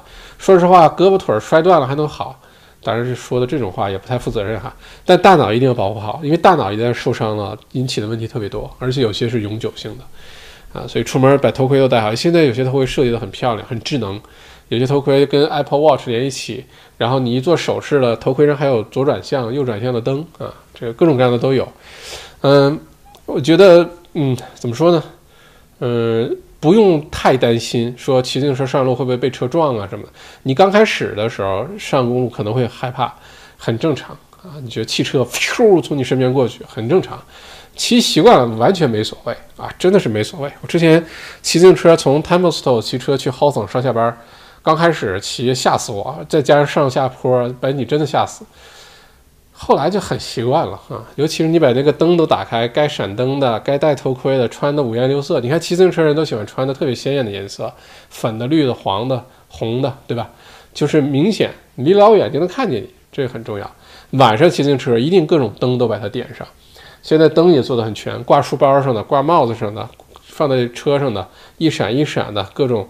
晚上骑自行车一定要开灯，非常重要，前面灯、后面灯都要开，要要让大家能看到你。这些基本的你少了的话呢，其实，在澳洲骑自行车是个很幸福的事情。首先说路面的状况来说就很幸福啊，尤其，呃，悉尼的路况，呃，不是我故意说悉尼坏话，悉尼路况跟墨尔本跟昆士兰比，那个公路的状况真的是还差一截儿。你要说去 freeway 啊，一些呃那些这个道路的铺设呀，那个路况那个道路的维护啊。昆州和维州路况要比新州路况好多了。新州那个路，你一上去之后，虽然不像洛杉矶那么夸张嘛，都是坑，都是洼，但是，哎，你反正在昆州、在维州开车开久了，你突然去悉尼，你就有明显感受，就觉得这路怎么修成这样，而且不好好维护一下，啊，是这种感觉。在在澳洲骑自行车是非常幸福的，这路况特别好，而且大部分司机都很。都很尊重，也很照顾骑自行车的，就可能他自己就骑自行车哈，呃，而且骑自行车是一个很重要的文化，这个文化之深远，大家有空可以去了解一下。骑自行车是个非常有意思的事儿，嗯，就我觉得在澳洲很多时候，人们那个本质上善良那些品质很令人感动。嗯，我前前几个月骑摩托车出去，看天气预报是没事儿，不下雨。然后开开心心骑着摩托，对吧？结果骑到一半，墨尔本天气你也知道，对吧？说不下雨，嘿嘿，惊不惊喜？我下个雨给你看。然后真的下雨了。骑到 Hawthorn 那路口呢，十字路口小小上坡，然后又有那个 tram 的线，而且 tram 线不是直的，是错综拐弯的。然后那天突然一阵雨特别大，呃，你想吧，很紧张，看东西也看不清，然后。嗯，又有那个一旦下雨之后，不管对自行车也好，还是摩托车也好，最恐怖的就是 tram 那个铁道线，因为特别的滑，特别特别的滑。然后当时就打滑，就开始灭火，上坡灭火之后打着之后呢，使劲一给油的话呢，然后就开始甩尾了，然后就很恐怖。然后后面的那个车当时啊，红绿灯嘛，我当时就又紧张啊，又又又怕摔倒，因为。要转弯，那个好多铁的那个串线，结果后面呢就来了一个车，是一个澳洲人哈，一个一个澳洲的那个那个呃满脸胡子，反正大家想象那种特别长得特别壮，但是非常憨厚那种澳洲人的性格，然后上来就摇下窗，下好大雨啊，他就跟我说，哎。不要着急，他说我也骑摩托车，就是这种情况非常滑，然后他就拿车呢挡，把帮我把后面的车都挡住，让我先转弯。他说你别着急，你先转过去，然后就等于他在保护我，你知道吧？我也我们也不认识，我又我又对吧？长得又不是天仙似的，他就等着我真的是安全到了红绿灯另外一侧，然后他才往另外一个方向转走的。不不留深藏功与名哈，你就心里头非常感动。遇到这种时候，而且我经常遇到这种情况，我就觉得澳洲人有的时候很可爱。呃，说回你刚才说的话题呢，在澳洲骑自行车啊等等，其实很多人因为自己就骑，或者身边有朋友骑，所以有的时候遇到问题的时候，大家其实还是很照顾的。而且我也见过，比如说，说这里不是说那个什么哈，呃，我遇到过的一些自行车。出事故被汽车刮倒的，我遇到的过大部分情况下都是亚洲女司机的汽车司机，然后比如说主路进小路没看，或者是什么情况，然后直接把自行车给扫倒的。我遇到过，在墨尔本我能想到大概遇到过两三起汽车把自行车撞倒的事件，都是亚洲女司机啊，嗯，没有别的意思啊，不要点呸，不要不要不要取关，哎，不要不要不要啊。但可能是开车的时候本来就很紧张了哈，没有注意到这些情况发生，大家可能要多留意一下。嗯，在悉尼碰到过两起，有一起还就在悉尼最热闹的步人步步行街，就是 George George Street 附近，啊，也是一个华人的女，不知道是不是华人，反正亚洲女司机，把路边的一个自行车直接就给撞倒了，然后腿好像受伤了，然后等救护车啊什么的。但除此以外呢，其实，在澳洲骑自行车真的出现问题，一群人围上来。然后帮叫救护车啊，帮什么？只要你戴着头盔，都是小事儿，都不用着急，都不用担心啊。啊，我刚开始骑自行车上路的时候也很害怕，尤其 Templeton 那边坡特别多，就是上坡把你累死，下坡哇，最多时候时速冲到过七八十公里每小时。我跟你说，在自行车上，如果你冲到那个时速，真的老害怕了，随便有个小树小树枝就把你弄起飞了哈。但是习惯了，说实话也就那么回事儿了哈。嗯，嗯，只要戴着头盔，把护具都准备好哈。晚上出去骑自行车，灯光选好的灯，把它都配上，这些东西都配好了，嗯，骑自行车就会非常的愉快啊。嗯，这个问题回答的稍微久了一些哈，不知道回答的你的问题了吗，Flora 啊？呃，Robinson，呃，麦校长是否可以组织一下一二三级 WSET 课程？啊，我肯定是组织不了呀！我又不是教这个课，我上了这个课啊，我也去考了这个级，但是我教不了。嗯，我只能这个组织组织大家一起喝酒啊，一起一起聊天儿，这个可以组织，一起品酒可以组织。但是，一二三级考证这，而且 WSET 课程开课的特别多，悉尼、墨尔本都很多，中文的、英文的都有啊。这个经常开课，大家对考级感兴趣的话，可以直接去报班儿。啊，因为你要是考级一级，说实话就是白送的，只要你去了，基本就过了。二级也很容易，三级开始真的难。我觉得 WSET 三级才算入门。就你要是没考过 WSET Level Three 的话，就不要说你去什么考过品酒师啊，考过什么 WSET 就不要，因为一二级太简单了，就两天 W Level One 一天好像就搞定了，还是一个周末，好多年前的事儿了。Level Two 的话就是两个周末搞定了，非非常简单。Level three 开始，我才觉得你入门了，才开始真的去了解葡萄酒了，对吧？嗯，而且咱们华人圈里面 Level four 的什么 Diploma 的都有哈，牛人很多。呃，如果考级的话，可以，因为一旦涉及到这种系统性考试了，最好还是去这些专门的培训机构啊，你考过的可能性更大。L 三叶今天看了一个姑娘推荐的维州的 Blue Dream Brandy，不知怎么样？哦，我没有听过哈，首先，而且呢，我不喝 Brandy。嗯，我最喜欢的那个，呃，就是做 whisky 的那个，今天还抢到了一瓶，他已经寄到了一瓶他新出的一个白标的 whisky，Sullivan's Cove，他们也出 brandy，但我呢是从来不喝 brandy，就不是很喜欢那个味道，而且度数对我来说还是有点高，嗯，没听过，不过可以尝试一下哈，嗯，保持一个开放的心态啊，呃，我叫什么 Blue Dream，我回去就尝一尝，看看好不好喝，好喝推荐给大家哈。哎，说到这儿，给大家讲个故事吧。呃，今天多长时间了？一个半小时。今天问题好像不是特别多。呃，我一会儿给大家讲个故事，给大家讲一个我去呃美国读书，然后去那个城市旅行，关于酒的故事，好不好？如果大家对这个感兴趣的话，可以留言啊，说感兴趣，感兴趣啊，然后我就给大家讲这个故事。呃，真事儿啊，都是真事儿。呃，就发生在美国历史上的。呃，如果不感兴趣，我就继续回答问题哈。不过好像大家今天的问题我回答差不多了。北京侃爷口述历史哦，呃，支持传达 OK。我当年差一点点就移民澳洲哦，所以北京侃爷口述历史不在墨尔本是吗？不知道来自于哪儿？咱们的观众群体来自的地方主要还是澳洲这几大城市啊，但之前又有什么南美的、什么智利、巴西的，还有印度的，还有西班牙的啊，还有美国的。不知道这位北京侃爷口述历史来哪儿？来自于哪里？真修文真修是吗？一百一到一百二十万买 house 自住，请笑着分析一下 Tempest Lower 和 Nada Wandi 自住兼具增值潜力。毕竟对于普通家庭，自住房也是重要资产。哦，是的，那房产对于很多人来说都是最重要的资产，最值钱的资产。嗯，一百一到一百二买 house 的话，这两个区倒是都能买得到。嗯。就是土地大小啊，呃，房子的这个 condition 的情况了。那这两个区其中一个重要的问题，可能是跟火车站有关系，跟那个公共交通有关系。如果说你们自助，公共交通不是问题，那 Tempesto lower lower Tempesto，我觉得啊可能更好一些。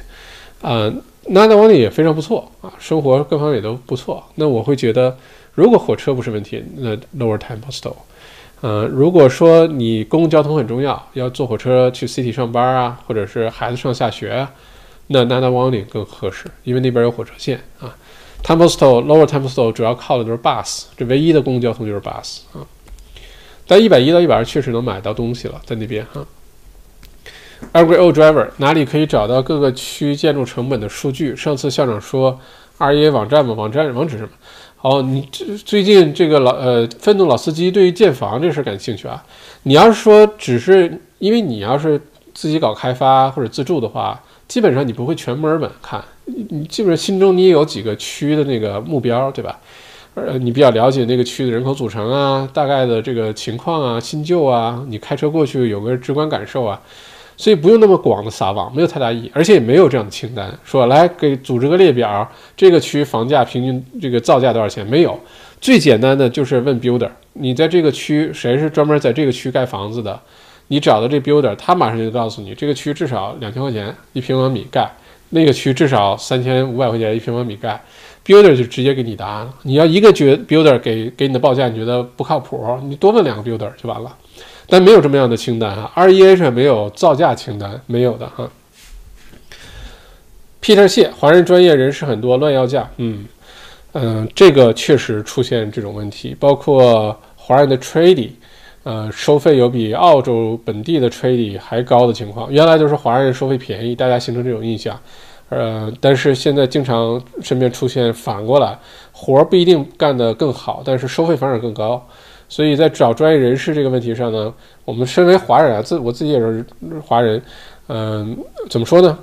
我们为口碑付价钱可以，口为口碑、为信誉付一个好的价钱是可以的，管你是澳洲人还是华人，嗯，但是如果就不选对的，只选贵的，或者是只选最便宜的，这这可能都是问题哈。Flower，我在人行道上骑会被警察罚吗？会的，会的。你要是偶尔在人行道上，比如说走了一小段儿，可能问题就算了。但是如果你在澳洲不戴头盔骑自行车，或者是在人行道骑自行车，被警察看到一定会罚款的，一定会的啊。嗯，而且有的时候在人行道骑自行车确实挺危险的，因为在澳洲你知道，这个行人就觉得什么东西都要给我让路，过马路，那尤其小路上，汽车就是让路。呃，如果大家都觉得在人行道上可以走来走去。他就不会想着有自行车会路过，这样的话，我之前就遇到过，就是在居民区，然后有自行车在人行道上下坡骑得很快，整个街道上都没人啊。大家就想象一下，澳洲的居民区很多 house，然后街道很很安静，然后就有自行车呢在人行道上骑得非常快下坡，这时候突然有汽车从小路出大路，就是从自己停那个 drive way 上出来，或者突然有有人从门口出来。结果跟自行车相撞，我就亲眼见到过，在 Box Hill，结果那个骑自行车那个人直接就飞出去了啊！这汽车尾巴露出来，然后自行车邦就撞上，因为自汽车不会想象得到有那么快速的自行车在人行道上骑，所以这样反而危险，而且会被被警察看到，肯定会被罚款哈。嗯，Alex，国内女司机更可怕，不是我说的，是 Alex 说的。呃，Q ship 麦校长，昆州这边的天气预报跟墨尔本很不一样，说会下雨，大概率不下；说晴天，那一定是晴天。适合你骑自行车、骑摩托车，我也觉得。所以呢，我觉得我一直在研究哈，就是如果说在黄金海岸生活，呃，那种气候条件啊，比较湿润啊，没花粉啊，然后呢，不是经常下雨。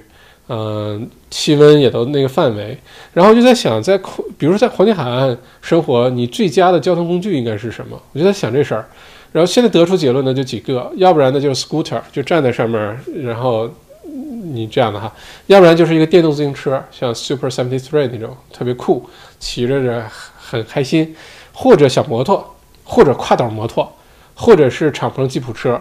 我觉得这些都是在黄金海岸最适合那儿的生活方式的一些交通工具哈。啊，说到这儿的话，昆士兰像黄金海岸啊什么的，骑自行车的人很多，很多澳洲专业的这个铁人三项赛的运动员的训练都是在昆州进行的，因为气候更合适，常年可以训练。有山有水有沙滩啊什么的。嗯，很多的铁三的训练都是在昆州，所以在昆州经常能看到很多骑自行车的人哈。Sophie 感兴趣啊，感兴趣听故事是吧？OK，给大家讲个故事啊。当时是呃，我去呃，就前两年在美国读书，在芝加哥读书，然后不是去了好多城市嘛，其中去了一个城市呢，波士顿啊。波士顿这城市我的印象非常的好，在美国的东海岸，离纽约啊什么都很近啊。嗯，当时我到波士顿的飞机降落的时候呢，是波士顿的傍晚，大概晚上七点多钟，下着蒙蒙小雨，但是气温并不低，就有点像，嗯，今天墨尔本稍微有点凉哈，就差不多十八度、二十度，然后下着小雨，城市很干净，城市也不大，Boston 其实没有很大，呃，我给每个城市呢会有一个叫做小麦步行指数，就是如果这个城市我。什么交通工具都没有，我就走路，能走到博物馆，走到呃商场，走到大学，走到很多重要的地方，我就觉得这城市特别可爱，因为都可以走得到。然后这种步行指数比较高的城市，像什么波士顿啊，像西雅图啊，像温哥华呀，这些还都可以。那温哥华吸毒的人太多哈，跟我想象中跟什么别了温哥华的电视剧拍的完全不是一回事儿哈。嗯，然后去了波士顿之后呢？印象特别好，因为下雨，我特别喜欢下雨天。第二天阳光很明媚，嗯，然后就坐那个旅游大巴，两层的哈，就跟着在城市里转。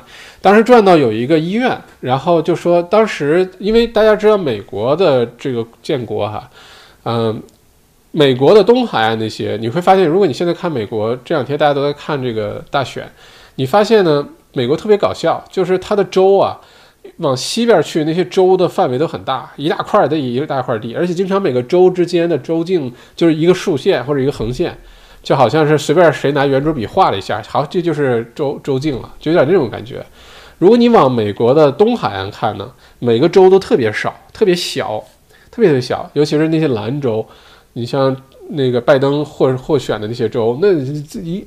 写字儿都写不下，都挨紧挨着，而且州与州之间的边境都是错综复杂的，就真的像边境的感觉哈，不像是谁拿圆珠笔画的。就是因为美国呢，最早是从嗯东海岸开始这个这个开始建国的哈，后来西边的很多的国土，就包括加州什么，都是从墨西哥手里买过来的，特别便宜买过来的，所以美国最。原始的历史啊，最早的历史其实都在东边那个海，呃，东海岸上。然后东海岸的话呢，最早就是费城，费城是美国最早的建建建国的这个城哈，呃，Philadelphia，菲利 i a 其实哦，不好意思，不是 Boston，说了半天 Boston 是 Philadelphia，呃，我因为那天那时候那周末去了 Boston，然后飞到 Philadelphia，撤回刚才 Boston 的各种信息哈，说的是费城，费城当时去。参观的时候去旅游，然后去听大家讲解，就是有一个医院，那医院可能就三四层楼高，我记得不高，建得很漂亮哈，但是一看就年头了。然后上面就有一个天台，那医院上面平平的一大块天台。然后就说当时为什么医院上面都有一个平台，大家可以猜一下，就为什么那时候医院的顶楼是一个好平好平的一一大块地方。啊，这个留个悬念哈，我看大家留言，然后我再继续讲费城的故事。呃，费城的历史非常悠久，大家如果有机会去美国的话，呃，什么纽约啊，什么洛杉矶啊，什么这些肯定可以转一转。大家，我我建议大家几个美国的城市你一定要去的，费城一定要去，Philadelphia，美国历史就从那儿开始了。呃，新奥尔良一定要去，特别有意思一个地方，看上去脏脏乱乱的，特别有意思。呃，迈阿密一定要去，呃，迈阿密其实就是另外一个版本的黄金海岸，Sunshine Coast 吧，阳光海岸都可以。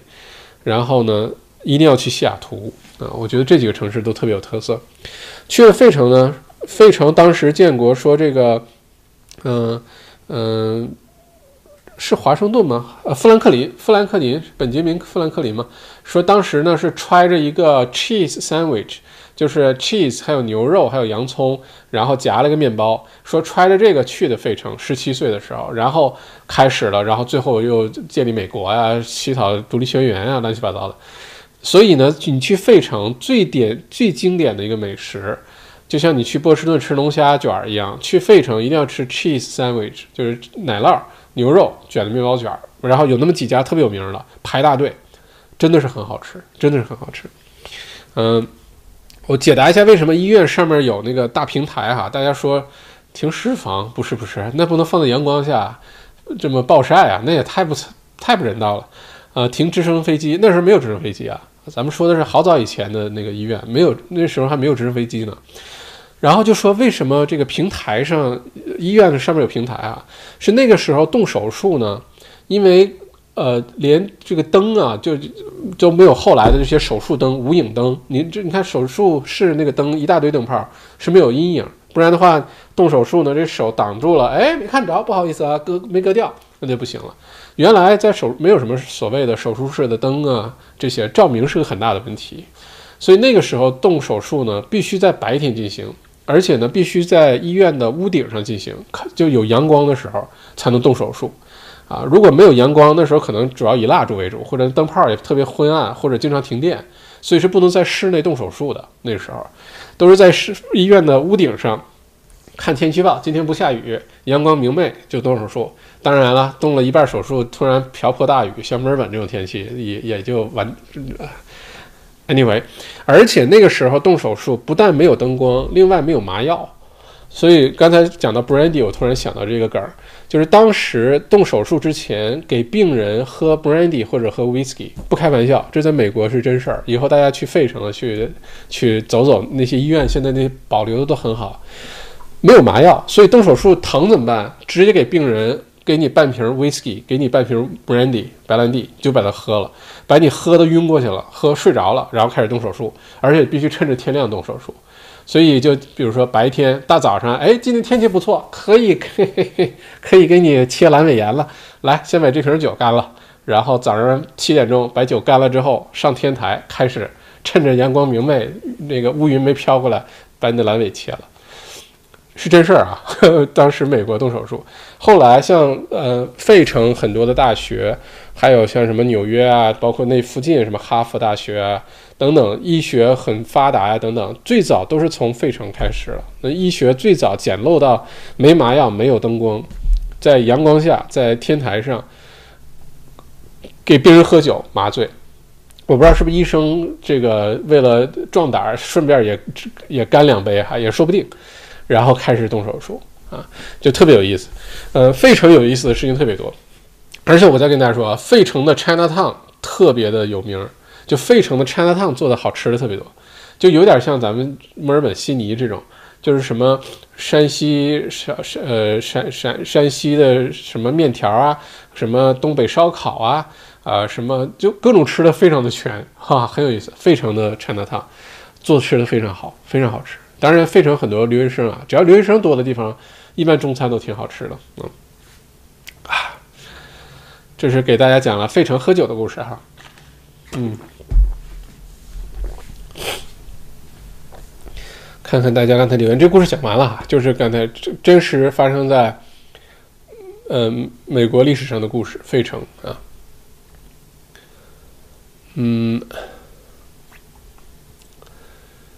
北京侃爷现在在西班牙哦，OK，欢迎西班牙的北京侃爷啊，嗯，澳洲移民数量急剧下降，房价会跌很多吗？房价暂时呢，主要这几个首府城市悉尼、墨尔本、布里斯班、黄金海岸呢还可以。虽然移民下降很快，但是呃，本地居民的这个，尤其首次置业人群啊，还有升级换代房屋的自住的人啊很多。呃，接下来如果说呃贷款放宽，利率又这么便宜，其实想进入房产就买投资房的投资者也很多，只不过现在拿贷款不容易啊。但一旦开始放松了、放宽了，拿贷款比较容易了，再加上现在这么低利率。很多人也会开始去买投资房，所以在澳洲呢，可能在明年年中之前，有些大部分你会看到很多房价出现调整，但不会出现大幅度的下滑。尤其现在各种政策，包括我看银行，CBA 联邦银行宣布，明年九月份之前不允许强制收回拍卖，就你还不起房贷了。原来的做法，银行真的是不客气啊，把你房子就强行的收回来，把你赶出去，然后就拍卖，把银行的贷款部分要拍，要要要卖回来。但是现在 CBA 说明年九月份之前都不允许这么做，那所有的这些举措啊，这些举动，加上 RBA 澳储行也在各种动作、各种呃避免这种情况发生的话，澳洲房价可很有可能就不会出现很明显的下滑。然后等到明年年底之后啊，疫苗也有了，澳洲的人口，尤其是海外的移民输入又恢复了，留学生又恢复了，那个时候澳洲房价又开始就进入下一个增长周期了。有没有泡沫？肯定有。澳洲房价一直有泡沫，好吧？你这就是常态，泡沫大小的问题。啊，什么时候破不知道，会不会破不知道。但是明年年底之后，澳洲房价会迎来一个新的增长周期。所以明年，尤其是明年年中之前，是进入房产市场的一个重要的窗口期，就要努力进入，好吧？如果你对这个感兴趣，之前咱们直播没少说这个话题哈。上期直播，今天十一月六号，十一月四号。晚上的直播就花了大篇幅讲房产市场的事儿哈。嗯，横江建横江湖横江湖啊，澳洲为什么对新能源汽车没有补贴？嗯，是的，每个国家国策不一样啊。澳洲现在没有补贴，之后会不会有些州呃会有些补贴？很难说。我觉得可能南澳或者昆州对一些新能源的东西，新能源汽车、电瓶车什么的。嗯，很有可能会有一些政策哈，嗯，目前是没有，不像国内或者像在美国，你买个电电电动车，买个特斯拉什么的，还能给你补补助一部分哈，目前是没有。命令蒙，呃，那叫什么？这说的是我亚洲女司机，在雨天大路转小路碰倒了自行车，对方爬起来骂了几句就骑走了，人家也害怕淋雨，好吧？吓死我了！还好他没事儿，真的要小心，尤其雨天或晚上看不清。嗯，就经常自行车有的时候会出现在盲区，大家就就那句话就是说，你去考驾照不会说吗？你不要光是 look，你要 see，对吧？look 在英文当中是看啊，look，see 是看见。就有的时候大家开车开久了，呃，会养成一个什么习惯呢？就是你会做这个动作，看一眼倒车镜或者 head check 一下。但是其实动作你做了，但你并没有真的看到任何东西，啊，你就是为了做这个动作而做这个动作，你 look 了，但是你没有 see，没有看见任何东西，因为大脑没有往那上去想，所以就哎，嗯，没有东西。好，这个也包括，比如说汽车停在路边儿，突然之间开车门，有的时候自行车过去也会被撞到。因为你看了倒车镜，你以为后面没有车，其实你是没有，你看后面没有汽车啊之类的，然后你就把车门打开，但自行车过来也会出问题，所以大家什么转弯啊、大路进小路啊，尤其雨天晚上视野不好的时候，就更加多要留意哈。当然，骑自行车的朋友也把自己的各种灯，像我刚才说的，都把它弄全它啊。帕克吴，呃，麦校长，您认为 Malvern East 这区怎么样？很好呀，Malvern East 传统的挺好的一个区。Malvern 就是传统的一个好区了，Malvern East 也也就跟着受益，而且 Malvern East 还挺安静的，呃，交通很方便，呃，去 Cheston 购物中心，对吧？那基本就 Mal Cheston 购物中心其实属于 Malvern East 啊，Cheston 本身不是一个区名，它真正的地址是 Malvern East 啊，嗯，另外呢，小小学、中学啊，居民的水平啊，居民的组成，呃，离 City 的位置啊，就 Malvern East 是非常不错的哈。Frank 姚，Blackburn 和 Caulfield South 哪个区比较好？想买自住房，一点四到一点五 m i l 左右的预算，各有特色吧。Caulfield South 的话呢，离市中心更近一些，嗯，然后呢，比如说离莫奈什大学 Caulfield 校区啊，嗯，还有 Coffield 的一些学校，Coffield Grammar，还有这些学校比较近，离海也比较近一些，对吧？相对来说，虽然不在海边，但是比 Blackburn 要靠海，嗯，这是它的优点。Coffield South 的人口组成呢，犹太人比较多啊。犹太人很多，可以说，嗯，这是它一个特点。呃，另外呢，Coffee South 的话呢，嗯，街道的感觉的话呢，就是有点儿，反正很多电车线啊等等，就你就不会觉得很开阔啊。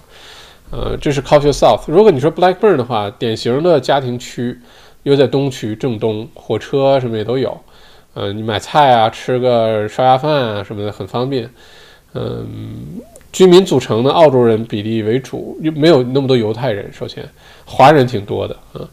呃，这两个区哪个好？我觉得，呃，Blackburn 稍微离市中心远一点儿啊。但如果你从来不去市中心或者很少去也没关系。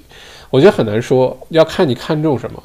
比如说，你觉得在华人区生活方便很重要。当然，Coffee South 你可以去卡尼基，呃，买买买唐人、华人那些东西菜呀、老干妈呀，或者去吃饭啊，也都很方便哈。我觉得你可以开车到这两个区都去转一转，到当地最热闹的那个街道上的咖啡店坐下来喝喝咖啡，呃，待个待个一下午啊什么的，你感受一下。呃，很难说你会喜欢哪，两个都很好啊。Blackburn 和 Coffee South 其实都能住的挺挺好的啊。嗯，看你想要什么东西吧。如果你喜欢华人的环境比较大比较多，那就 Blackburn。如果你觉得嗯没所谓，但是比如靠海近点，靠 City 近点，那就可能 Coffee South 啊。意式堂凯特敞篷车必须行，在黄金海岸，嗯，我也觉得特别好。嗯，Enjoy every day，兰州拉面，嗯，兰州拉面，什么兰州拉面？说的是费城吗？啊，呃，费城，呃，刚才说山西小吃、拉面、烤羊肉串儿，呃，费城都有，费城、川菜烫都有，啊，这个，嗯，Grace 校长，我首次置业者，呃，最近啊，首首先恭喜你啊，现在就是首次置业的天下，而且这个机遇好的不得了哈。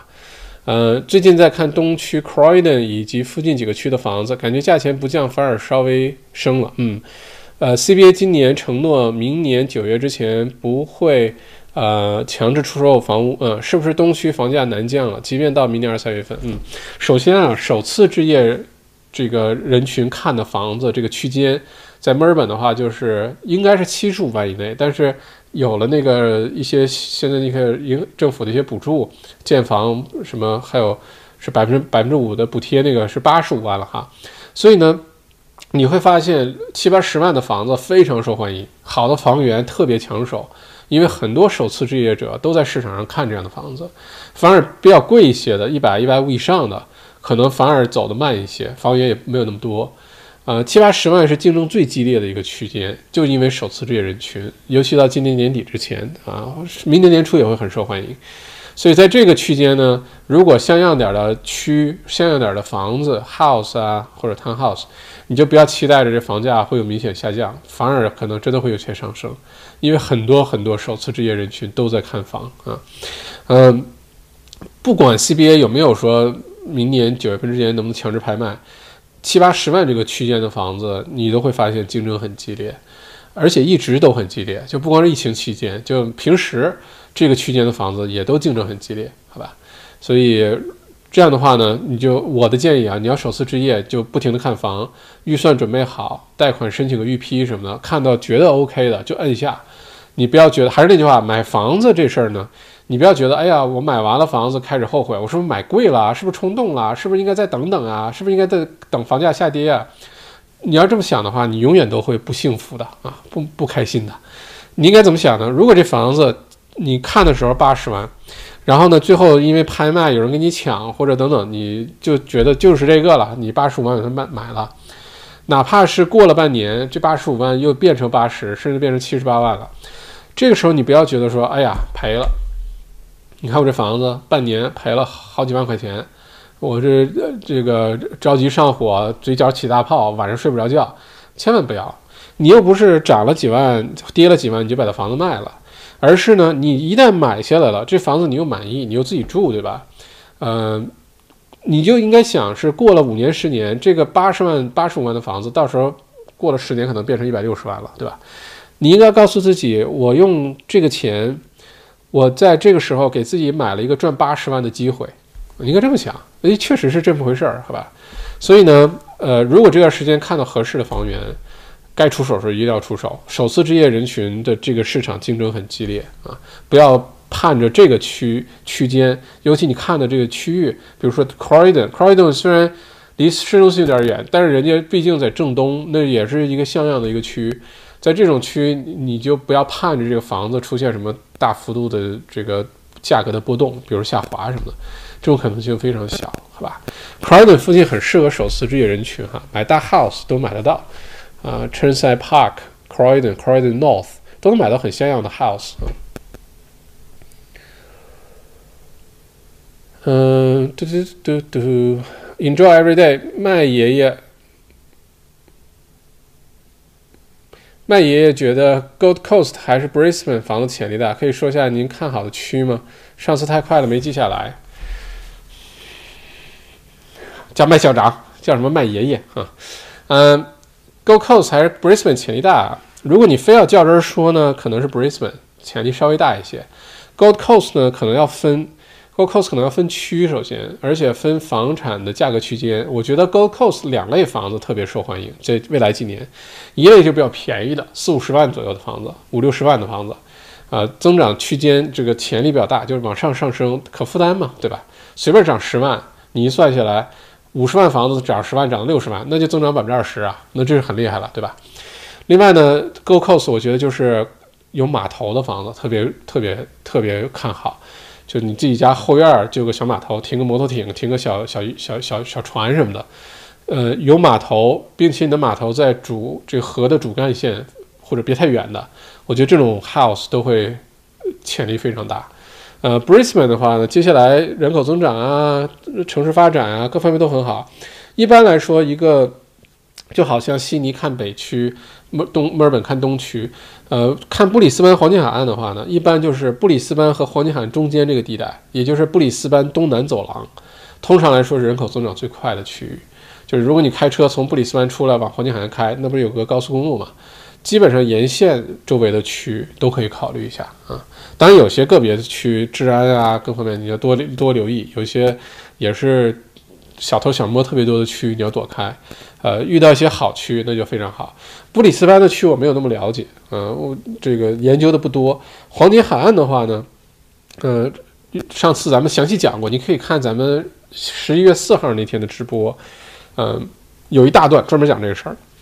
我就这里简单概括一下，就是黄金海岸你不要买 Surface Paradise，就是游客特别多，酒店啊、酒吧啊都在那，千万别买那儿，那不是居民区。你可以从 Surface Paradise 往啊，往这个西边，就往内陆里面走一点点儿，有很多带码头的 house，有很多很好的居民区，呃，购物啊什么也都很方便的。我说的这些传统的区，什么 Bondo 啊，Sorrento 啊，还有什么呃，Isle of Broad Beach Waters，呃，Clear Water Islands，呃，Mermaid Waters，这些区都会非常不错哈。啊，总之不要去 Surfers Paradise，好吧？另外一些周围的一些什么库马尔啊，呃，还有一些有一些区呢，就是新开发的房子很多，呃，这样的话贼比较多啊。Mary L. Philly 的 cheese steak 超级好吃，哎，这个就是专家了啊。这个 Mary 一看就是去过的。第一，管 Philadelphia 叫 Philly，这就已经是就好像，嗯，那个怎么说的，嗯。对你说，吃货和真正的吃货和普通人之间区别在哪儿？大家知道吗？真正的吃货跟普通的人区最最重要的区别，很多人说我是吃货，我说很多人都不是吃货，最多就只能说你爱吃。什么叫吃货？什么叫普通人？普通人说，哎，走，咱们出去吃点饭吧，好吧？这是普通人，对吧？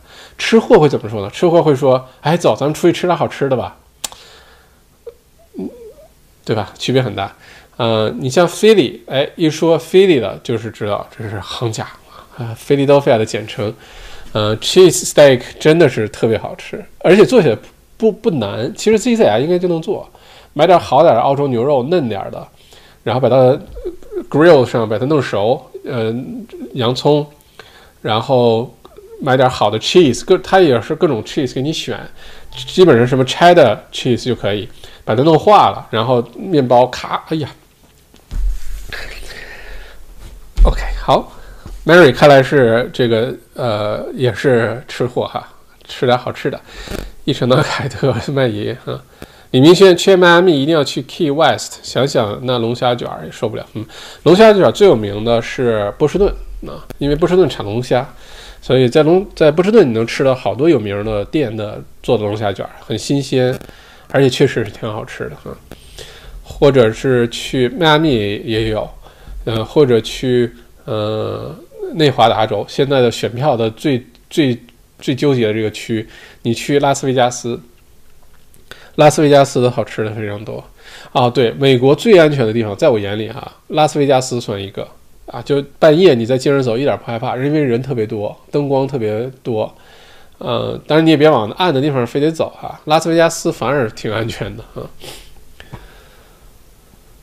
嗯，胡苏芳一定要去奥兰多啊！世界上唯一的迪士尼乐园和环球影城、哈利波特主题公园都在那儿，离迈阿密三个小时车程。是的，奥兰多我也觉得特好，就是去你如果喜欢这些主题公园的话哈，那奥兰多绝对是天堂。呃，迪士尼的这个最大的总部什么都在奥兰多，其实，嗯，你要去奥兰多待一个星期，就把那个迪士尼和环球影城都玩了，什么小黄人啊、哈利波特啊。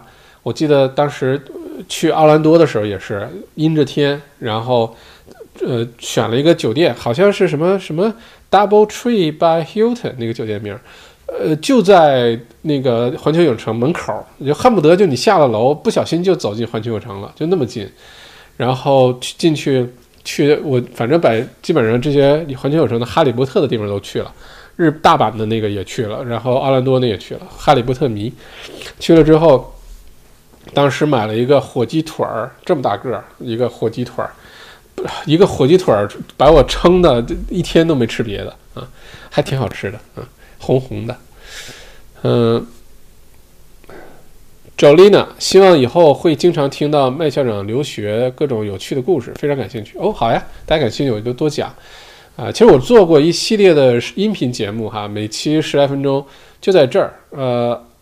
在这儿能找到吧？或者你去到我的官网上找 mrmax 网点 com，或者你去呃 Apple Podcast 或者是 Spotify 都能找到。你就搜“小麦在美国游学的日子”，就叫这名儿“小麦在美国游旅游游学的日子”。我当时是去了二十一个城市，后来什么纽约啊，还有西海岸的什么，嗯嗯，什么洛杉矶啊，什么 Las Vegas 啊。呃，那些我就后来没有录那个节目，现在很后悔。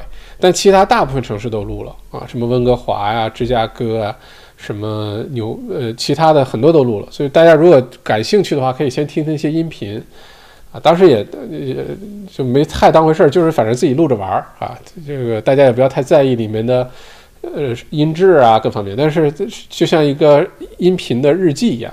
可以听一下，如果大家感兴趣的话，可以多跟大家讲讲在美国的那段时间，很有意思，很孤独，但是很有意思因为去了很多地方，见到了很多原来只在电视上或者只听说过的东西哈。Peter 曹，呃，Spaceship 平台安全吗？你指的安全是什么？说这平台突然关门把钱卷走那种安全，还是说投资回报是不是稳稳赚不赔？首先，在澳洲不会出像 SpaceShip 或者 Race，不会像国内出现那种 P2P，整个平台倒闭把钱都卷走了，不会的。这些都是有完整的这个呃监管体系，然后都有自己的金融牌照，都是正八经的公司哈。从这个角度来说，非常安全，你的资金非常安全。嗯，至于会不会一定赚钱，那投资都是有风险的啊，也没人敢保证投资一定赚钱。但目前来看，好像大家都赚钱了哈。Angry old driver，多谢校长受教了。REA 网站的网址地址是什么？Real estate 点 com 点 u，中间没有横，一个词 Real estate.com.au 啊，就是 REA 的网站，澳洲最大的地产的网站，出租啊、卖房啊，上面都有哈。其次是 domain 点 com 点 u，就是我原来写专栏的那个，嗯。Kitty 郭麦校长好，你觉得买房减免印花税增加到土地税什么时候发生？不知道这事儿真不知道。我觉得，而且这事只对新州、维州哈。呃，其实这个举动呢，对于新州和维州的呃经济发展肯定是很有好处的。但是呢，对于这一届政府来说是不好的，就是谁在当选在任的时候做这政策都不好，因为你的收入一下子减少了，呃，你就变变成一个很长期的一个收入了。嗯，之前的各个州政府都撒了好多钱，呃，如何迅尽快的迅速的把这个通过税收啊等等把这个赤字把它降下去，嗯，现在就很难说，嗯，什么时候改我不知道，但是早晚是要改的，因为不合理，已经阻碍到澳洲人口流动和经济发展的效率了哈，但我不知道什么时候发生啊。如果你是因为这个考虑买房子的话呢？嗯，我觉得最多你等到明年年中，如果明年年中之前没什么消息要改革，你不要因为这个几万块钱，或者你要买很贵的房子的话，几十几万，不要因为这个耽误你做决定，好吧？你该做决定做决定，因为房子分分钟就涨回来了。而且呢，如果你现在买房，比如说你这个月刚买完房，把印花税几万块钱、十几万、二十万都给交了。然后下个月他就宣布要改革，你也不要？其实哎，其其实是 OK 的，因为如果你买了房，你交了印花税，它改革之后每年增增加那部分印花税你是不用交的，直到你下一次交易，呃，你把这房子卖了，然后你再重来，这是我的判断啊，这样比较合理，不会说你这边这个月刚买完房，把印花税好几万、十几万都给交了，然后下个月说要改革，然后之后你要付每个每年还要付更高土地税了，那个是不会发生的。你只要比如说已经交了，最近比如说三年内，你这都是我的推测啊，不过更加合理，呃，就是你最近这几年内你交易过房产，你付过印花税了，你之后就不需要付那个高额的土地税。改革之后，直到你把现在这房子卖了，明白我意思吧？不要因为这个耽误你做买房的决定。有些朋友是觉得这几万块钱也是很大的一笔费用，又不用贷款啊，所以很重要。嗯，但是还是那句话，这印花税几万块钱、十几万，除非你买的是几百万的、上千万的豪宅啊，那这是一大笔开销。不过如果这样的话，之后你土地税也会很贵。你现在把这个钱交了，土地税那个常年的你你也省下来了啊。嗯，有兰达里，如果在墨尔本有房，去昆州买房是不是还算首次置业？不算啊。呃，在澳洲首次置业是全澳洲范围内的首次置业啊。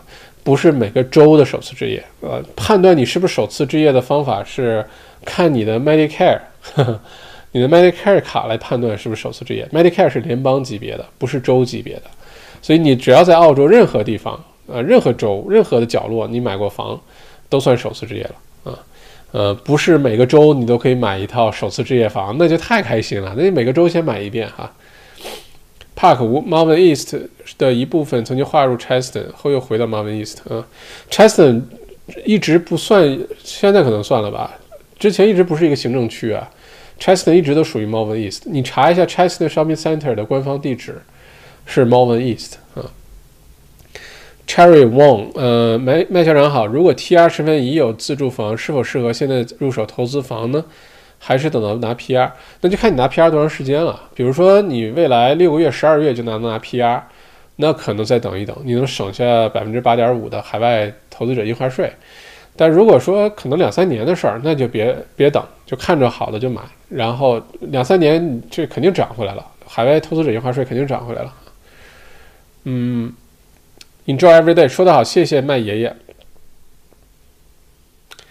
呃，听说 Brisbane 有洪水要。避开影响大吗？了解吗？啊，这个事儿我特别去了解了一下。咱们这个 Q Ship 啊，非常感谢他，他给我提供了大量的信息，包括昆州政府网站上也有很多，呃，你可以查哪些是这个呃 flood 经常有的区或者高风险的区，可以提前查一下。呃，也许你很多喜欢的区，可尤其黄金海岸里边可能都在这个 flood map 上，但是没关系。嗯，它都是比如说多少年一遇啊，多少程度？我我发现一些传统的居民区，像我刚才说的那些，就算发水都都没什么问题，不然不会有那么多豪宅的。你可以这么想，对吧？如果过去这些年二三十年，经常这些区发大水，房子都被淹，就没有人愿意在这儿买房子盖豪宅了。如果这个区还是很多豪宅，房价一直都很很很保持得住，说明就算是发水下大暴雨也没什么太大关系啊。不过提前如果去昆州买房，提前看好每个区发水的这个事儿，确实是值得要关注的啊。呃，就好像你在其他地方 bushfire 是不是有山火风险，这是一样，都提前把它要想好哈。Jack 校长隔壁邻居 NZ 呃，新西兰今年房价涨得猛得很，全国范围澳洲会出现这个局面吗？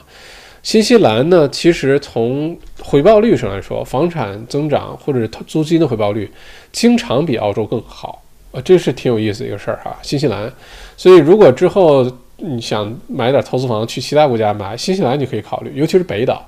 新西兰北岛是没有地震的，南岛有，但是北岛没有地震。北岛呢有很多国际的大企业，我原来在呃 Little 地产工作的时候，我们在新西兰北岛还开发过房子。那儿有很多国际大企业的一些就是分支都在那儿，就是或者是在新西兰的总部吧，就都在北岛，嗯，而且很漂亮，房子的回报率、出租回报率都都比澳都比澳洲这几个首府城市高，啊，是可以考虑的。但是你会你说澳洲去这么大范围的涨呢？我觉得可能要等到明年下半年之后，澳洲房价可能会明显的开始涨啊，就好像最近这股市似的，上周跌，大家就觉得哎呀怎么办？这周你看都给涨回来了，是吧？就会出现这种情况哈。嗯，朱朱木墨。请问校长，呃，黄金海岸有没有发洪水的隐患？有的，非常有。黄金海岸经常有。大家如果搜一下，二零二零年一月份，就今年一月份，YouTube 上你搜 “Flood Gold Coast 2020”，你就能搜到当时一月初的时候，黄金海岸就下过大暴雨，就发过洪水，还挺严重。啊，提到了几个区，华人经常能提到的区，Hope Island，啊，希望岛。还叫什么神仙湾 （Sanctuary Lake）、Sanctuary Cove、Sanctuary Cove，当时就发大水了。嗯，我在关注今年年底、明年一月份黄金海岸布里斯班的发洪水情况。这跟大家说了，今年是厄尔尼诺小年，北半球降雪会很大啊，但是南半球降水可能会很大。所以十二月份、一月份我会很关注黄金海岸那边下大暴雨啊。发水啊！前两天其实是就前两个星期啊，黄金海岸就下过一次大暴雨，然后也有很多区也给淹了。但是说那些区我都没听过，有布里斯班北边的，也有布里斯班东南区的，那些区我都没听过。但是很多人家也被淹了哈。帕克湖 Croydon 治安状况不佳，肯定还不及 Clayton。哎，帕克湖这个不知道这个结论怎么得出来的哈？是有什么数据吗？呃，Croydon 其实治安还真的是不错哎。呃，Croydon 的治安整体来说啊，不说个别街道怎么样，Croydon 整体来说质量一定是比 Clayton 好的啊，一定是的。呃，尤其 Croydon North 质量都非常的好啊，家庭区。Joe F，但 Spaceship 有个投资选项写的回报率超高，百分之四十到五十，好像感觉反而有点担心啊。他是说今年一年。今年目前为止，它的增长百分之五十多，百分之五十一，这是这是非常很有可能的，因为它经常几天的增长率就可能百分之二三，你要年化一下，这个是非常厉害的啊，嗯，你像股票，有些股票，那你说像 Afterpay，今年一年，比如说翻从几块钱涨到一百多块钱，你怎么解释呢？它可不是百分之五十了，对吧？所以有的时候会发生这种情况的，嗯，嗯。Helen 李，呃，麦校长，请问 Carnegie Caulfield 区旧式红砖低层公寓有没有投资价值？Carnegie Caulfield 区旧式红砖低层公寓，你说的是 flat 吗？还是就是 apartment？就是最近这些年建的，只不过低层，然后没有那些公设施。flat 的话要小心一些，flat 有些特别的旧啊。如果尤其是 Carnegie Marbina 那附近很多特别旧的，有没有投资价值呢？如果你问我，呃，它和高层公寓比，那这些一定是投资价值比高层公寓要高，啊，以后有机会给大家分析我们之前讲过的一个数据案例，在 South Era，呃，就是这种两层楼的，呃，红砖的这种旧的 flat 和 South Era 一个高层高密度的公寓之间的对比，这几年下来回报率差太多了，就是第一两层那个红砖的旧的 flat 回报率特别好，啊，以后跟大家详细讲这个案例数据。嗯，看你怎么说。如果你有的选呢，你能选 house townhouse 带土地的，肯定要比 flat 这些要好。如果预算有限，你就非得想选这两个区的，那也比你买这两个区，比如说一些高层的，呃，或者纯投资类的，最近这两年建的，里面留学生、爱人病比较多的，那肯定比那些还是要好啊。这种低层的红砖的这种公寓或者 flat，最大一个好处就是物业费特别的便宜。特别特别便宜，没什么好维护的。如果这个 block 本身维护的很好，里面住的居民大家都挺好的，你把里面好好装修一下，出租租金回报率一般都能很理想哈。嗯，比你同 Joe Biden takes lead in Georgia。啊，看来川普是越来越没希望了哈。My ex-girlfriend is pretty。这是这。这位朋友，这个又来了啊，这回又加了一个 is pretty，好吧，我估计是 is pretty。校长 race 你是怎么选的？我就选最贵的、最最风险 sapphire race，我选的是 sapphire，就选的那个所谓风险最高那个吧，回报率最高那个。最近比特币涨得很厉害啊，呃，我其实呃这个分享给大家，我我不认可什么数字货币，我也不玩币不炒币，我肯定不是这种人。但是数字货币呢，首先 Raise，如果你选了 Sapphire 这个 portfolio，它其中有一部分比例很小，百分之五啊还是几，是投到数字货币的，也不光比特币，但是比特币为主。呃，所以比特币涨呢，你就跟着涨。然后呢，比特币在一万一千块钱左右的时候，我买了一些比特币，现在已经涨到一万八千多了。我不知道今天涨多少了，因为我买了就放在那儿了。而且比特币是这样，有的人说呢，比特币在未来两三年会涨到五十万一枚比特币，五十万美元一枚。当然呢，你要是信 KFK 的话，如果这次特朗普当选，就是未来两三年比特币就不存在了。我之前在咱们的 XMBA 财富公开课上也讲过数字货币啊，你值不值得投资这事儿，就在 WE TRAV 这个点 com 在上面有这课。当然讲过，如果你花重金去炒币这事儿，一般人就不靠谱，你就等着赔。但是呢，如果说你手头有点小闲钱，哪怕几千块钱，你不一定要买一枚一枚比特币啊。不是说现在一万八，呃，一枚你就非得花一万八，不是的。现在有些平台工具，你可以把它拆开买。你说我就买五百块钱的，那你就买了一枚比特币的百分之零点零零几，但是它往上涨，你也跟着往上涨啊。你比如说，我如果手里有闲钱，我想投资，你拿两千块钱，拿一千块钱，你买个 Bitcoin，如果说赔了。你也承担得起，没所谓，对吧？当然心疼了，但你就假装你吃了好几十只烧鸭，你把它吃了就完了。但如果赚了，如果万一比特币从一万多变成五十万了，你这一千块钱可就翻了好几倍啊，就变好几万块钱了。所以在这种情况下呢，大家可以考虑买点儿。我是买了一点点儿比特币，买了五千块钱。首先是涨了很多啊，我当时买了五千，现在已经快一万块钱了，这些比特币。如果真赔了呢，我也认了，好吧。但是真的哪一天变成五十万了，对吧？涨了那是多少？一百倍啊！你这五千块钱，呃，一万八变成五十万，呃，当时买的是一万，一万变五十倍，涨五十倍。如果你花五千的话，涨五十倍的话，变成二十五万，不是挺好的吗？啊，所以这是可以考虑的。但是这个前提，如果你碰你不了解这个行业，不了解数字货币、比特币。你就千万不要把这当个营生去办，你真的把你的钱全投进去，来来一个来把大的，不干不活了，全压进去，也千万别这样。人比特币因为是没有任何支撑的，说跌可以跌跌到一两千块钱的，所以你要是真有闲钱，假装这钱不存在，你就放在那儿，真哪天涨到五十万了呢？对吧？啊，嗯。今天两万二啊！我给大家推荐一个投资比特币的 app 哈，我用了好长时间了，很好用，就 Coinbase，OK，也是一个 app，我在留言区打起来了。Coinbase 的话也是 app，苹果啊、安卓应该也有吧？你下载完之后，然后你就可以随便，它里有比特币、以太币，什么都有。嗯，我是买了比特币和以太币，嗯，以太币买的特别少。那比特币买的时候一万一，现在如果两万二，那我太开心，正好翻了一倍啊！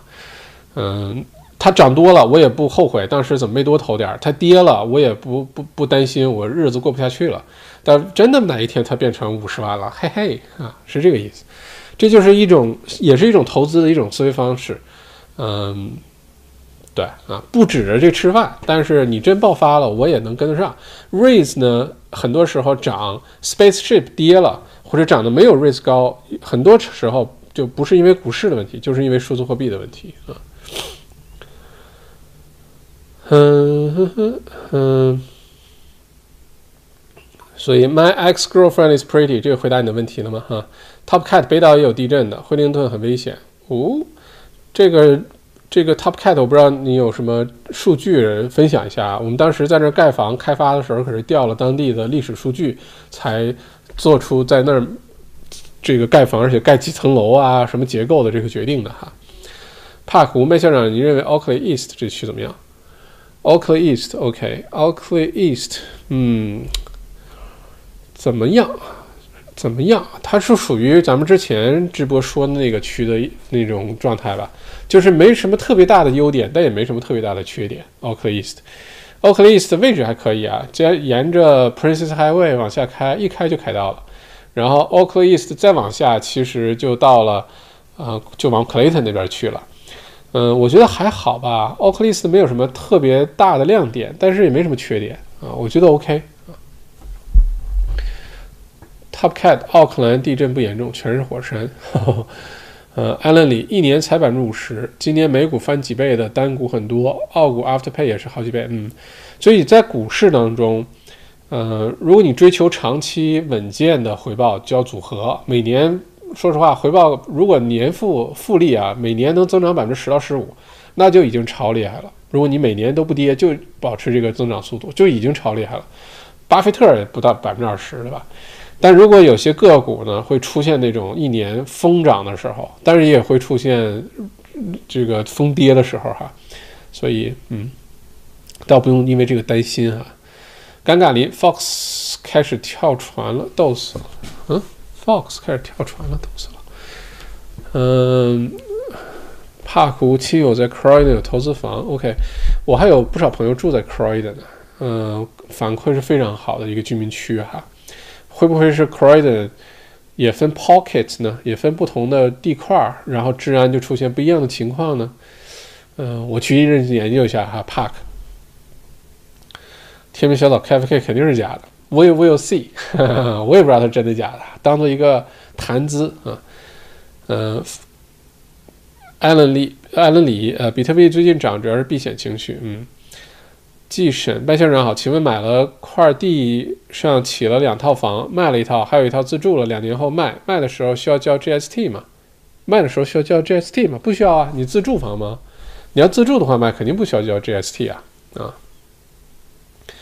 嗯。以太币自己挖比较合适哈，对，以太币一直也没涨上去啊，一直就就维持在那儿，也不涨也不跌，反正就那样。嗯，不过还是那句话，比特币我也不炒币，我也不鼓励大家去玩比特币，完全不是这意思，而是说，呃，你在投资组合当中呢，有那些一些，万一它要大爆发，但是你就用一些不疼不痒的一些零花钱放在那儿，它为要涨的呢？就好像大家买彩票一样，万一中了呢？啊？OK，好哇，又是两个小时，两个半小时，谢谢大家的陪伴。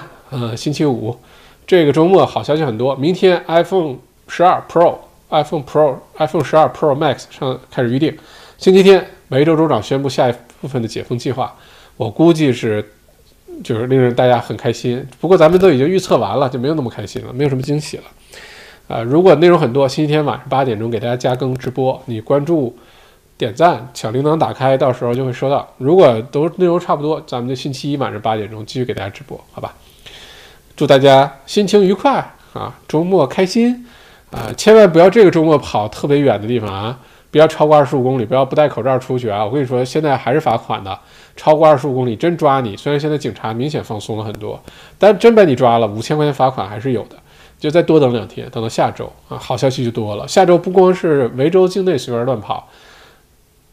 很有可能很快其他州都能去了，但如果你就认准了想去哪儿玩儿，你最好这个周末就开始定地方啊，大洋路啊什么，最好就把这住处啊什么都定了，不然的话，下周周日一宣布解封，我跟你说，Regional Victoria 一下就很热闹，一定一下子会非常热闹。如果再发点什么旅游优惠券啊什么的，那就更别提了啊，就肯定不好定地方了。所以提前做准备，好吧？再次感谢大家啊，再次感谢。